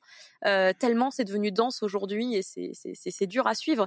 Euh, Bontoon, c'est une plateforme sur laquelle tu as un titre de Boys Love, une nouvelle série qui débute. hein, tous les deux jours. Tous les Oh, deux jours, tu as une nouvelle série qui débute. Oh, Pour être Et c'est- tu les trois premiers chapitres gratuits à chaque fois. mais après, c'est euh, c'est pareil, tout le monde peut se lancer dessus euh, ou c'est vraiment euh, c'est Tu vraiment veux dire l'univers du Boys Love ou non non le, le webtoon le l'appli. L'appli là dont tu parles Bon Bontoon est-ce que euh, ce qui me semble alors j'y connais rien du tout donc peut-être je Ouais, dis une énorme connerie.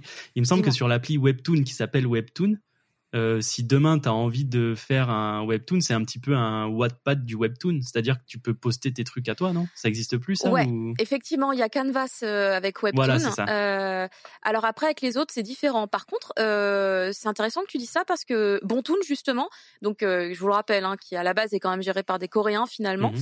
Ben, en fait, c'est la première application de Webtoon pour le public français qui me propose, enfin, qui, qui- qui- à destination euh, euh, des gens qui aiment lire du boys love. hein. Je précise Mhm. tous ces détails-là. C'est la première qui propose des artistes 100% français. Euh, c'est arrivé euh, début d'année 2023. Euh, L'application qui nous dit ouais euh, incroyable deux artistes françaises euh, euh, débarquent sur l'application. Comment alors qu'en fait ils ne font euh, que récupérer en fait des titres déjà dispo en. Corée ou euh, sur leur plateforme partenaire euh, en- en- anglophone euh, et ils les remettent après du coup voilà sur Bontoon en fait on récupère la Corée normalement et là pour la première fois depuis début 2023, on a effectivement, euh, ou fin 2022, je sais plus, on a euh, des, des artistes français. Il y en a encore deux qui arrivent là. Euh, bah, on est quoi On est en mars, Mm. euh, ouais, entre maintenant et fin de mars. Euh, donc c'est un peu, un peu, un peu étonnant en un sens parce que euh, je savais pas qu'il y avait d'autres sites, d'autres plateformes qui voudraient faire comme Webtoon, puisque Webtoon justement propose effectivement ses propres, euh, ses propres artistes. Euh, Webtoon, sa, sa force pour moi, c'est de pas proposer du Webtoon coréen Ouais. de base. Il propose tous les artistes et les plus grands succès de la plateforme Webtoon ne sont pas forcément coréens. Il y en a, évidemment, bien sûr, mais ils ne sont pas tous coréens. Moi, je pense par exemple à L'Or Olympus, Mhm. qui est juste incroyable, qui est sorti chez nous euh, sous espèce de, de, de grand format euh, euh, papier, euh, un peu un peu comme une espèce de très grand roman graphique, mais alors gigantesque hein, au niveau du format, euh, qui, qui est fabuleux et c'est pas, pas du tout une autrice coréenne, hein, elle est occidentale, mais je sais plus d'où elle est exactement. Euh, on a Let's Play qui est sorti chez Kotoon, elle est américaine l'autrice, donc ça c'est les, les grands succès aussi de la plateforme. Et, euh, et donc sa force c'est de pas être forcément euh, trop calqué justement sur le modèle coréen. Euh, et ça c'est très très intéressant. Il y a aussi une plateforme en France qu'on est en train d'oublier parce qu'il y a Webtoon Factory qui là pour le coup ne propose que des contenus français. C'est de chez c'est qui derrière? C'est euh, Média Participation il me semble donc ça doit être euh, tout ce qui est Vega etc. Euh, et, et du coup, justement Média Participation et tout, ils ont lancé une nouvelle plateforme qui s'appelle Ono. Elle a été lancée là il y a pas longtemps, hein, il, y a, il y a quelques semaines. Euh, et en fait, elle euh, regroupe un petit peu ce qu'on on pouvait retrouver sur Isneo parce que sur Isneo il y avait aussi du webtoon Ah ouais? un peu plus caché, mais il y avait ouais, il y, y avait un, un coin webtoon. Euh, mais les gens n'y allaient que pour le manga. Donc je pense que c'est une très bonne idée de, de- de proposer quelque chose d'unique aujourd'hui avec Ono en plus super joli, avec un joli logo bleu et tout, etc. Euh, très très sympa. Et en fait dessus, sur Ono, on va retrouver du coup bah, les webtoons qui avaient à la fois sur Isneo, donc qui là pour le coup viennent plutôt d'Asie. Et on va retrouver aussi les webtoons français euh, qui étaient euh, sur euh, Webtoon Factory. Donc là, vraiment petit mélange très intéressant. J'ai retrouvé quelques artistes que j'aimais bien dessus. J'étais très contente. Mais là, pareil, on est sur un système d'achat au chapitre après les trois premiers chapitres gratuits. Après, bon, il y a des, des fois des petites, pro- des petites promos, des petites offres qui te permettent bah, d'avoir peut-être un, un chapitre en plus gratuit, histoire d'eux. Mais bon, au final, faut quand même acheter en général une espèce de monnaie numérique. Ça peut être des Mhm. coins, ça peut être autre chose. Euh, et après, une fois que tu as rempli euh, ton petit porte-monnaie de coins, après, tu peux les dépenser comme tu veux euh, sur la plateforme. Ok. Mais il y a vraiment, tu vois, il Ah y en ouais, a plein des c'est plateformes. ultra Et dense. Ono vient d'arriver, donc c'est pour ça que je- j'étais en mode ah oui, j'ai oublié Ono. N'hésitez pas, chers auditeurs, à, à nous faire part un petit peu de votre expérience sur le Discord. Est-ce que vous vous lisez en numérique? Est-ce que ça va vous, ça va vous ouvrir des horizons? Puisque là, euh, vous avez pas mal de choses et pour tous les goûts en plus. Donc, euh, n'hésitez pas. Le lien est toujours dans la description. Euh, Néo, est-ce que tu avais fini avec, euh, avec tout ça? C'était. Ouais, bien sûr. C'était surtout votre Ouais, avis. ouais, bah, on a eu, euh, on a eu de beaux avis. Merci Caroline d'avoir éclairé tout ça, parce que c'est cool que tu, que tu consommes euh, pas mal ça au final, même sans, sans qu'on le sache à l'avance en fait, puisque c'est vrai que Apo et moi, on est, on n'est pas trop dedans encore, apparemment. Et donc, euh, Moi, les webtoons, Bah, je... je- je suis toujours pas. Il y a l'Euro Olympus que je fais, mais en papier, moi. ouais, voilà. Ah Mais, bah euh, écoute, moi je l'ai découvert sur euh, Webtoon. Ouais, mais moi, bah, c'est ma copine qui me les a fait acheter à la base parce qu'elle les lit euh, sur l'appli. Mais Qu'est-ce Et- qu'elle a Mais raison. moi, je les lis qu'en papier. Je veux pas. J'ai pas encore passé le cap. euh. L'adaptation est très réussie, hein, parce que ça, c'est un, c'est un vrai défi, je trouve, quelque part. Ouais, Euh, ouais, quand une œuvre a été conçue euh, pour un support, comment réussir à la transposer sans clair. dénaturer, sans perdre Mm. finalement euh, tout ce qui faisait l'ADN, tu vois, de l'œuvre? Bah, Je trouve que c'est pas super, super évident. Et euh, bah, il y en a beaucoup qui ont réussi, comme Laure Olympus, en l'occurrence. Je trouve que c'est vraiment très, très beau le produit qu'il nous propose. Ah ouais, non, le Et il y a aussi euh, Colossal, je sais pas si vous connaissez. Oui. Colossal. De nom seulement, j'ai pas, j'ai pas lu, mais je vois très Ah, bien. dinguerie. Dinguerie, vraiment lisez-le. Ah non, c'est incroyable. C'est Rutil et euh, Diane Truc là, euh, les deux, elles sont fabuleuses. Moi, j'ai découvert sur euh, Webtoon fatalement puisque c'est là que c'était publié et euh, du coup bah depuis euh, pas longtemps là, Ouais, c'est depuis récent. janvier, hein. Mm, mm. elles ont sorti le format papier édité chez Jungle, qui est trop trop bien avec des super bonnes idées euh, parce que du coup elles proposent une édition collector où va y avoir du contenu inédit, du contenu euh, qui était pas dispo cool. ni en web. euh, ouais non franchement hyper hyper cool quoi, colossal, excellent avec plein de bons messages hyper importants euh, pour tout le monde, hein, euh, pour la société. euh, c'est vraiment super cool. Eh ben, trop trop chouette. Merci pour cette euh, pour cette reco et c'est une transition toute trouvée puisqu'on va passer euh, aujourd'hui à la recommandation du mois. Euh, Néo, c'est toi qui as proposé euh, c'est toi qui as proposé la reco ce mois-ci. Tu nous l'avais annoncé lors du lors du dernier podcast. On va traiter du futur. Et du coup, moi, euh, dans cette reco future, euh, j'ai décidé de vous parler d'un truc qui est sorti tout récemment, puisque c'est sorti il y a 138 ans. En vrai, Ah ça, bah, oui, parfait. Super. ça va, non On est bon Ouais, ça va. Il y a 138 ans. Il y a 138 ans. Non, en vrai, je vais juste vous parler de mon roman favori de tous les temps, de toutes mes lectures. De, voilà, c'est, euh, il fallait qu'un jour, de toute façon, j'en parle. C'est moi qui ai placé la reco. J'ai, semé, j'ai, j'ai semé les graines pour pouvoir vous en parler. Je vais vous parler de la machine à explorer le temps de H.G. Mhm. Wells. Wells. sorti en 1895, parce que j'ai une expérience un peu particulière avec ce bouquin, qui va euh, rejoindre un peu un débat qu'on a eu tout à l'heure sur le numérique, euh, puisque je l'ai, euh, je l'ai eu consommé de plusieurs manières. Donc déjà pour ceux qui connaissent pas la machine à explorer le temps, donc c'est un récit qui est aujourd'hui considéré comme fondateur de la science-fiction, notamment du voyage dans le temps. Beaucoup s'en inspirent, à peu près tout ce que vous pouvez voir aujourd'hui qui traite de sujets s'inspire au moins à un moment ou à un autre de ce qu'a fait H.G. Wells avec son, son récit. C'est un récit qui est particulier euh, dans l'histoire de, de l'édition parce qu'il a mis euh, bah, des, des dizaines d'années à le faire. Le récit a beaucoup évolué, il y a eu plein d'éditions différentes euh, où le titre changeait, où l'histoire changeait, enfin bref. La version définitive, elle est sortie en 1895, elle s'appelle donc La machine à explorer le temps. C'est un livre euh, qu'on m'a donné à étudier à la fac, euh, puisque je faisais fac de, lettres anglaises, donc euh, c'était tout, tout correspondait pour qu'on nous le file.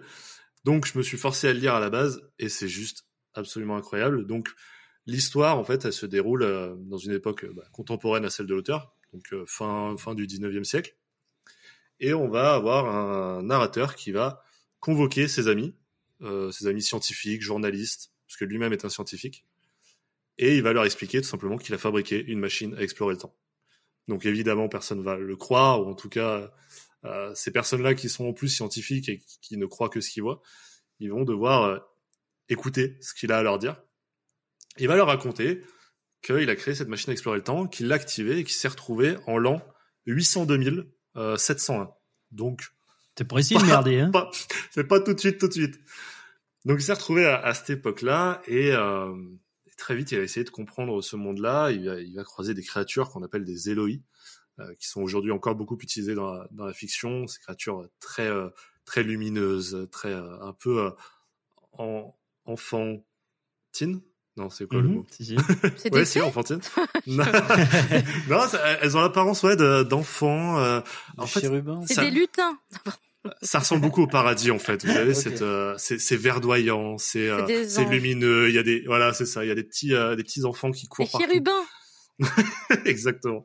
Donc voilà, ils se nourrissent que de fruits. Il n'y a pas d'animaux, il n'y a pas de violence. Ils sont très oisifs et tout.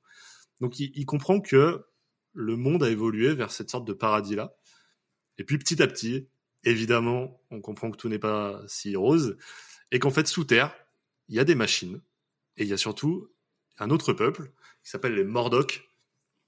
Et les Mordocs, eh bien, euh, c'est tout l'inverse en fait. C'est une sorte de de singes avec des, des, des yeux tout rouges qui vivent uniquement dans l'obscurité, qui, euh, qui kidnappent des Elohim pour s'en nourrir. Enfin, Oh, bah, yes. très Ah oui. sombre.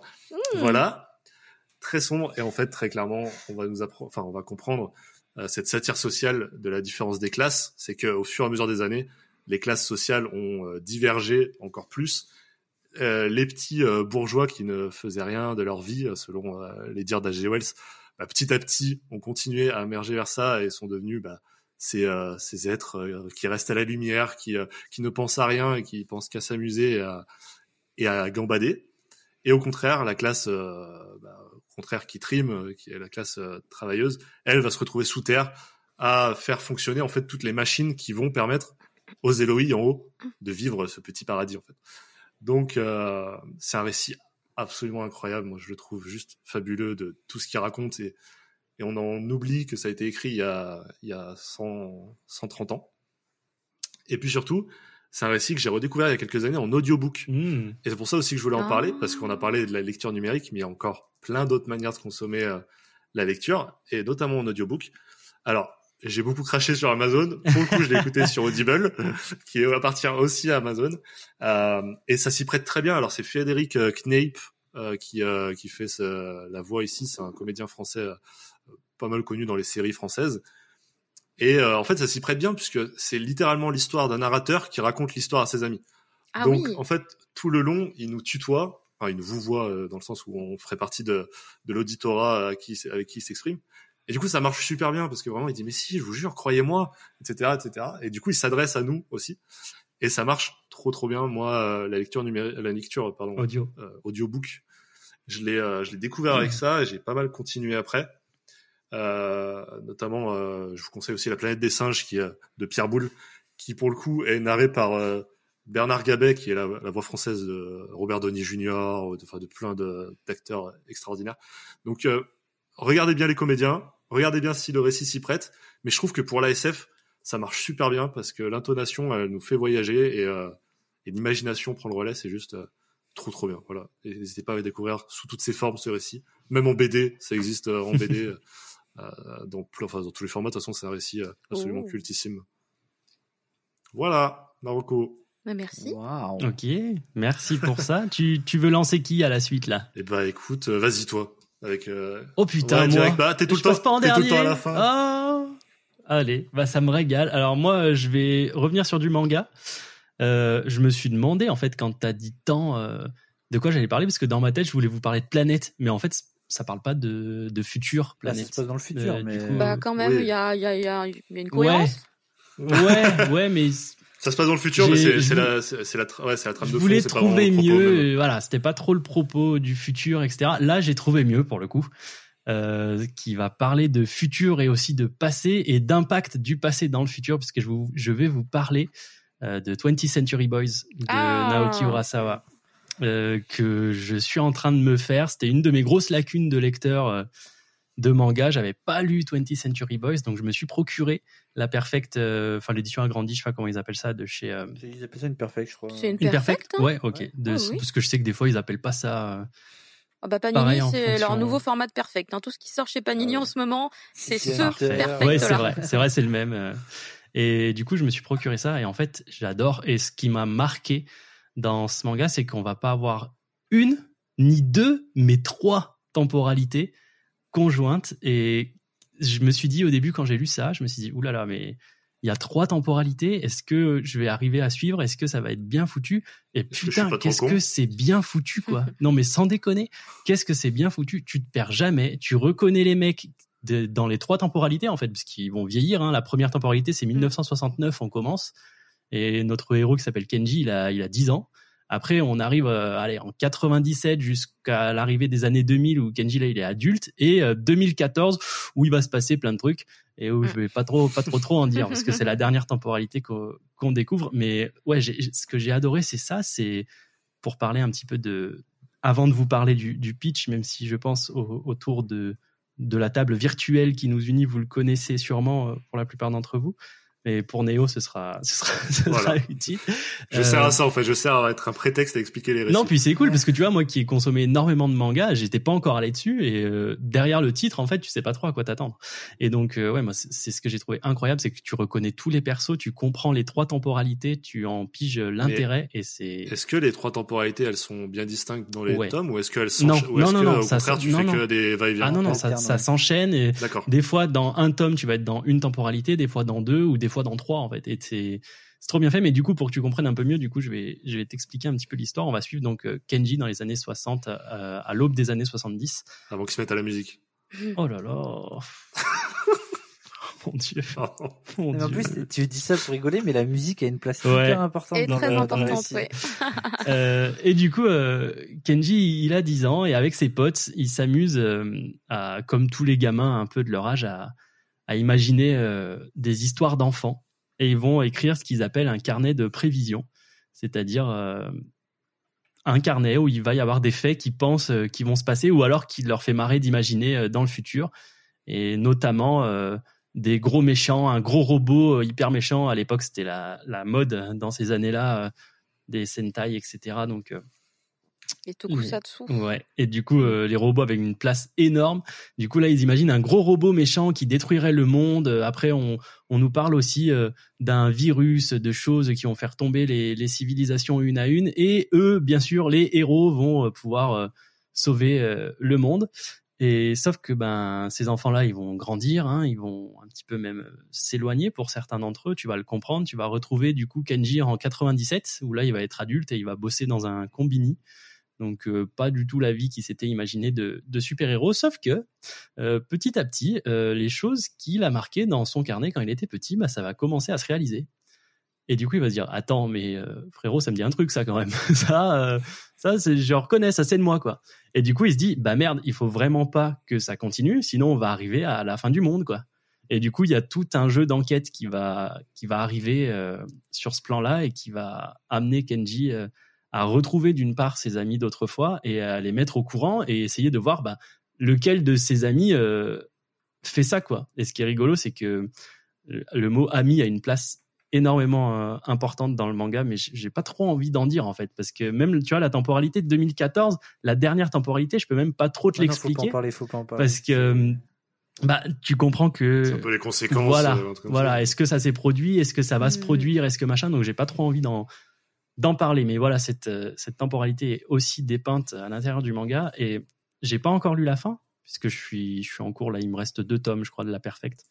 Mais pour l'instant, c'est je prends une claque à chaque tome que je lis. Et tu vois là, il s'est dans ma lecture, dans le tome où enfin dans un des tomes où j'avais arrêté, donc je crois que c'était le 4 ou le 5, il s'est passé quelque chose d'assez grave entre guillemets qui pour moi aurait pu signifier la fin de l'œuvre et en fait non et après je me suis dit ah ouais mais du coup est-ce que ça va pas perdre en intensité? Est-ce que ça vaut le coup de continuer? Et en fait putain oui parce que il, il arrive à te surprendre à chaque fois avec des trucs qui te ressortent de son chapeau mais qui en fait étaient devant ton nez depuis le début et que toi tu le vois pas comme un con. Et j'adore ça. J'adore me faire surprendre dans mes lectures.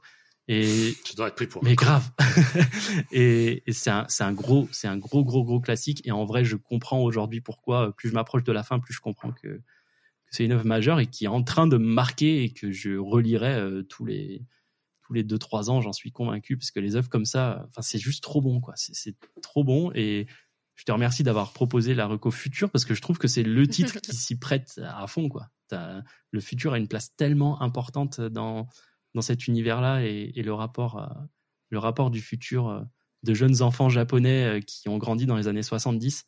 C'est trop cool. Enfin voilà, foncez si vous n'avez pas encore, si comme moi vous avez mis du temps à vous mettre à 20th Century Boys, j'espère que je vous ai donné envie parce que je l'ai fait tardivement et je ne le regrette absolument pas. C'est une tuerie. Ok, ça donne envie. Non, c'est Ah, c'est Moi qui c'est- connaissais c'est- pas. c'est vraiment top. Ah, c'est cultissime, hein, il faut y aller, hein, il faut y aller. Ça, c'est. C'est vraiment top. Caroline, qu'est-ce que tu nous as prévu toi du coup?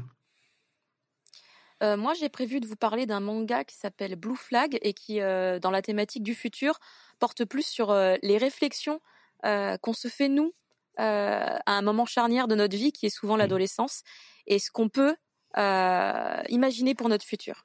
Dans ce sens-là plutôt. Euh, parce que euh, pour moi le terme futur était très vague et je me suis dit euh, tiens bah pourquoi pas celui-là? Parce que c'est un des plus des plus fous que j'ai pu lire par rapport au futur qu'on s'imagine euh, à tout ce qu'on peut euh, penser euh, quand on est jeune et, finalement sur la réalité c'est quoi car du coup c'est un titre extrêmement réaliste et surtout qui a des punchlines fabuleuses ça envoie des coups de poing littéralement de, on va dire, de, vraies réflexions et de vrais, euh, bah, de, de, de hum, concepts de, pensée. C'est-à-dire que euh, vous pouvez vous imaginer des choses, avoir des a priori sur des situations.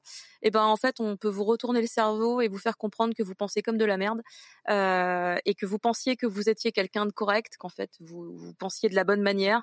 Ben, en fait, pas du tout, parce que en fait, à partir du moment où on, on peut, on pense quelque chose, en fait, on peut systématiquement retourner ce Mhm. propos euh, contre vous-même. Euh, et c'est extrêmement bien écrit, extrêmement bien narré. Euh, mais de quoi ça parle De quoi ça parle, Caro? C'est euh, un titre qui va nous plonger dans l'adolescence, comme je vous le disais. Euh, c'est un titre écrit par euh, un artiste qui s'appelle Kaito. Alors, homme ou femme, je, je, je ne sais toujours pas. Mais euh, c'est un titre qui a été publié dans le Shonen Jump Plus, qui est donc euh, euh, la plateforme numérique du Jump, dans lequel on retrouve plein de titres qui sont dans le Jump, qui est un magazine de shonen, euh, mais également euh, d'autres titres qui sont pas dans ce magazine-là. On les retrouve dans le Jump Plus. Et bah, pour le coup, c'est un titre qui va mettre euh, plusieurs euh, personnalités euh, en confrontation.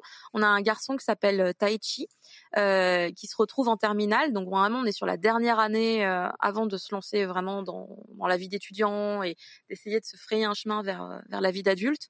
Euh, et en fait, euh, Taichi, c'est un garçon un peu, on va dire un peu banal dans le sens où il n'a pas de particularité, ou en tout cas il n'a pas l'impression d'en avoir. Euh, c'est quelqu'un qui se fond un peu dans le décor, il veut pas forcément trop se faire remarquer, et puis de toute manière il euh, il a pas autant de succès que d'autres, comme euh, Thomas qui est son ami d'enfance, mais dont il s'est vachement éloigné parce que bah, Thomas, il a grandi en, en devenant très grand, en devenant super musclé, en devenant une espèce de starlette euh, du, du lycée parce que euh, il joue au baseball, euh, il est beau, il est gentil, il est populaire. Bref, deux personnalités différentes, que ce soit à l'intérieur ou à l'extérieur, a priori. Et donc Taichi a pas forcément trop envie de reparler à Thomas, mais pas de bol, il vient d'arriver dans sa classe. Il y a aussi une troisième personne, une petite Futaba, qui, euh, bah pour le coup, alors elle, c'est un hamster. Hein, si vous êtes fan d'Amtaro, euh, écoutez, le hamster, il est là.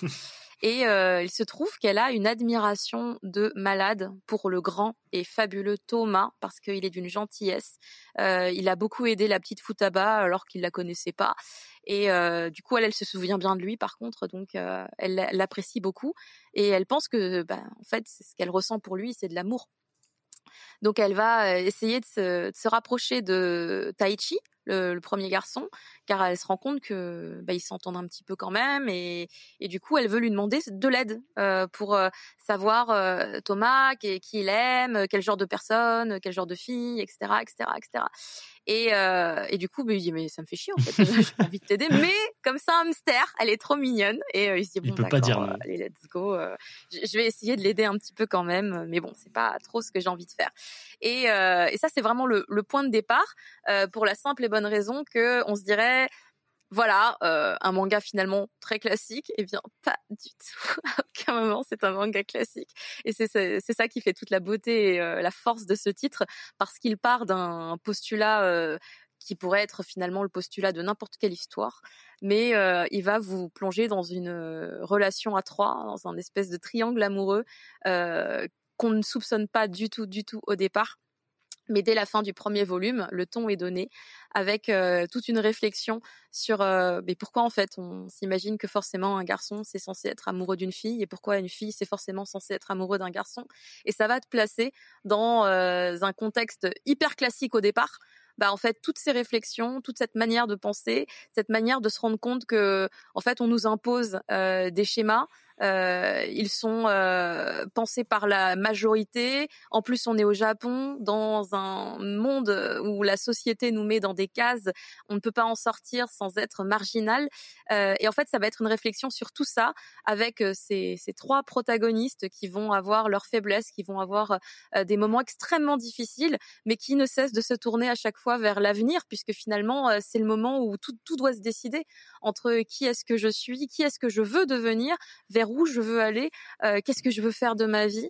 Et, euh, et vraiment, les larmes, j'ai eu des larmes de Wow. psychopathe sur cette œuvre qui ne fait que huit tomes. Et la fin du tome 8, elle est... C'est vraiment, j'ai frissonné parce que l'artiste nous, euh, nous fait une fin où en fait on, on se dit tous, ok, c'est plutôt convenu en un sens, mais euh, en fait derrière euh, il y a un épilogue et, et en gros l'artiste euh, nous dit, oui bah écoutez, euh, la vérité c'est ça, c'est que en vrai on ne peut pas décider, on ne peut pas contrôler. Euh, la vie est faite vraiment de surprises, la vie est imprévisible et même même si on fait des plans, même si on décide que notre vie ça va être comme ça, et ben en fait il va se passer des choses. On va pas forcément le prévoir, mais euh, en fait on va vivre avec et peut-être que ces décisions auxquelles on n'avait pas prévu, c'est les décisions qui vont nous rendre les plus heureux. Et Wow. c'est incroyable. Et c'est vraiment une manière même de se, de, de, de- comment dire, de, de répondre aux gens euh, qui sont un peu intolérants des fois sur certaines choses que ben en fait leur avis en fait on s'en fout parce que de toute façon la vie euh, les gens dans la vraie vie d'ailleurs euh, bah, ils vont pas euh, suivre euh, les remarques de deux trois personnes qui peuvent être toxiques ils vont aller dans la direction dans laquelle ils veulent aller et puis c'est tout Putain, meilleur Voilà. reco. Merci, hein, Wow. franchement. euh, moi, Non, ça mais me Blue Flag vraiment c'est il y a un avant il y a un après Ouais. je vous jure ah c'est si jamais Ah vous bah, pouvez le lire et me faire un retour derrière je Mhm. serais trop heureuse parce que c'est vraiment un titre euh, qui m'a qui m'a vraiment beaucoup bouleversée et je l'avais lu d'ailleurs en anglais d'abord sur euh, euh, Manga Plus et après je l'ai relu tout en français euh, quand il est sorti en France chez Kurokawa. Et c'est traduit par une copine à moi qui s'appelle Mezouane Nesrine. Et euh, Nesrine qu'est-ce qu'elle a super bien adapté. J'étais là en mode je lui envoyais des DM je disais, Nesrine, ça, là, ça me fait pleurer. C'est trop beau ce que t'as écrit. Et me faire merci. Mais c'est non non vraiment on est sur une incroyable adaptation. Euh, c'est 100% garanti. Trop, trop, trop, trop cool. Ouais. Merci beaucoup. Apo, tu te sens de passer après Franchement, ça ou Qu'est-ce que j'allais dire euh, pas cadeau hein je suis désolée j'aurais dû passer à la fin Ouais, parce qu'en ouais, plus c'était long je suis désolée Ne Non, t'excuse non, mais pas. c'était. Moi, c'est un titre qui me, qui me faisait de l'œil depuis un moment. Bah là, je crois que tu m'as. Tu m'as convaincu que ça va être un achat euh, prochain. Mais. rien qu'à la fin du tome 1 euh, j'a- j'attends vos retours rien, que sur le, le, le twist de la fin du tome 1 tu fais what? Mais bon, bah, je vais Mais essayer oui. de- d'enchaîner là-dessus. Donc, moi, bah, le thème du futur, je vais vous parler d'un manga aussi qui est en six tomes chez Omake. C'est euh, Girls Last Tour. Donc, euh, donc de quoi, qu'est-ce que ça parle, euh, Girl Last Tour? Ça, en fait, déjà, le, ça nous place dans un futur euh, très lointain. On n'a pas de date, mais, euh, mais on, on imagine que ça se passe dans notre monde et bien après notre ère. Et on va suivre donc deux jeunes filles, donc Shito et Yuri, euh, qui, euh, on n'a même pas vraiment d'âge, mais elles ont entre 15 ans et 30 ans, je dirais. C'est des, des jeunes femmes, euh, des jeunes femmes qui en fait vont se comment comment décrire ça, qui vont se balader dans un dans une ville un peu futuriste et un peu apocalyptique. Il y a, y a plus personne en fait dans cette ville, c'est c'est désertique. Et elles vont en fait, euh, la ville est organisée en strates, donc euh, différents étages, et leur but c'est de d'arriver tout en haut de à la dernière strate de la ville. Et elle, euh, du coup, elle se balade et, et voilà, c'est ça le manga en fait. Tu- on va juste suivre deux jeunes filles se, se balader, faire des rencontres parce que des fois, elles, va rencontrer, et elles vont rencontrer d'autres êtres humains parce qu'on va comprendre qu'en fait, l'espèce humaine n'est pas totalement éteinte. Il y a toujours des personnes qui vivent, dont elle et d'autres personnages. Et en fait, ça va être une suite de petites euh, aventures. En fait, elles avancent, elles cherchent à manger et elles cherchent juste à progresser, à, à monter dans cette euh, dans cette ville euh, construite Mhm. étage sur étage. Et en fait, c'est une suite de, de questionnements, de presque philosophiques. En fait, elles vont, elles vont rencontrer plein de vestiges du passé, dont des choses qu'elles ne connaissent pas ou que qu'elles ont juste lu dans les livres. Par exemple, elles vont voir des choses euh, en rapport avec euh, des croyances, euh, elles vont voir un temple, etc. Et en fait, elles vont se poser des questions sur pourquoi est-ce qu'à l'époque on vénérait, on qu'est-ce que c'est que la religion, etc. Et en fait, elles vont poser plein de au fil des tomes, elles vont elles vont se poser des questions de façon très naïve et innocente. Et nous, en fait, vu qu'on connaît ces choses-là et qu'on sait, enfin, elles font écho à des choses qu'on connaît et que qu'on peut voir dans la vie de tous les jours, on va se remettre en question toutes ces choses-là. Et en fait, c'est c'est une œuvre qui va te faire poser plein de questions, mais pas de façon euh, comment dire? Hmm, je sais pas comment dire ça, mais c'est très innocemment. En fait, ça va pas te prendre la tête, ça va juste.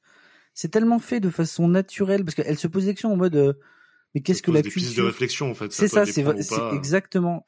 Et par exemple, à un moment, elle parle un peu de musique, etc. Mais qu'est-ce que la musique C'était quoi la culture, etc. Nous, on sait ce que c'est. On sait que la musique, c'est. Et en fait, euh, vu d'un comment dire, vu d'un regard Innocent totalement et euh, neutre, ouais. innocent, naïf, Mm. que ces choses. En fait, enfin, je, je, je vais tout le temps mettre les mots innocent et naïf, mais c'est vraiment ce qui Oui. ressort de l'œuvre, c'est que c'est Innocent et naïf. Ouais, non, mais c'est, non, mais c'est, en fait, c'est c'est un regard d'une, d'une, ouais, d'une innocence et d'une naïveté sur le, sur le monde qui, bah, du coup, là, on a que les vestiges, mais c'est du, ça parle de choses, ça parle de la guerre, ça parle, euh, j'ai déjà dit de la religion, de la culture, du rapport à la mort, Mm. etc. Et en fait, c'est, ouais, non, c'est, et en, moi, je sais que, du coup, c'est qu'en six tomes, donc ça se lit relativement vite, mais à chaque tome, je, pendant 15 minutes, je Mm. buguais et en fait juste je repensais à toutes ces petites questions, ces petites sources de réflexion qu'elle posait et c'est et c'est en fait c'est hyper agréable parce que en fait dit comme ça j'ai peur que ça sonne comme quelque chose oh là mais ça fait réfléchir euh... mais en fait Ah c'est non, vraiment non, une non, non, non, réflexion l'air euh, pas- comment dire apaisante en vrai Mm. c'est vraiment apaisant ça Oui. Mais je vois bien l'ambiance en vrai. Ça, ça me fait penser à certains films que Et- je connais où vraiment ouais tu tu vois le truc. et le dessin joue beaucoup c'est et du coup ça fait un peu écho à ma reco du mois dernier où je parlais du le monde selon cette chan il y a un peu ce même euh, ce même trait euh, les visages sont très ronds c'est très euh, simpliste c'est pas ce que je veux dire mais c'est très euh, très léger il y a quelque chose de très euh, doux en fait enfin c'est Mhm.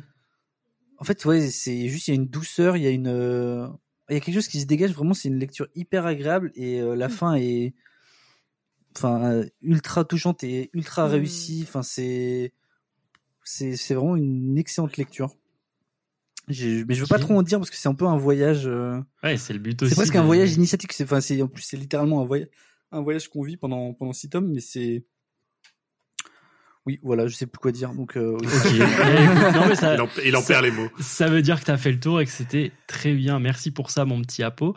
Ben, écoutez, je suis très très content de, de cet épisode qui, euh, qui, qui est un petit peu long, mais j'espère qu'on n'a pas perdu tout le monde euh, en route puisqu'on a vraiment parlé de choses très intéressantes. Donc, si vous êtes arrivé jusqu'ici, merci beaucoup de nous avoir écoutés. Caroline, merci d'être passée. Ben, merci pour l'invitation. Écoutez, c'était un plaisir.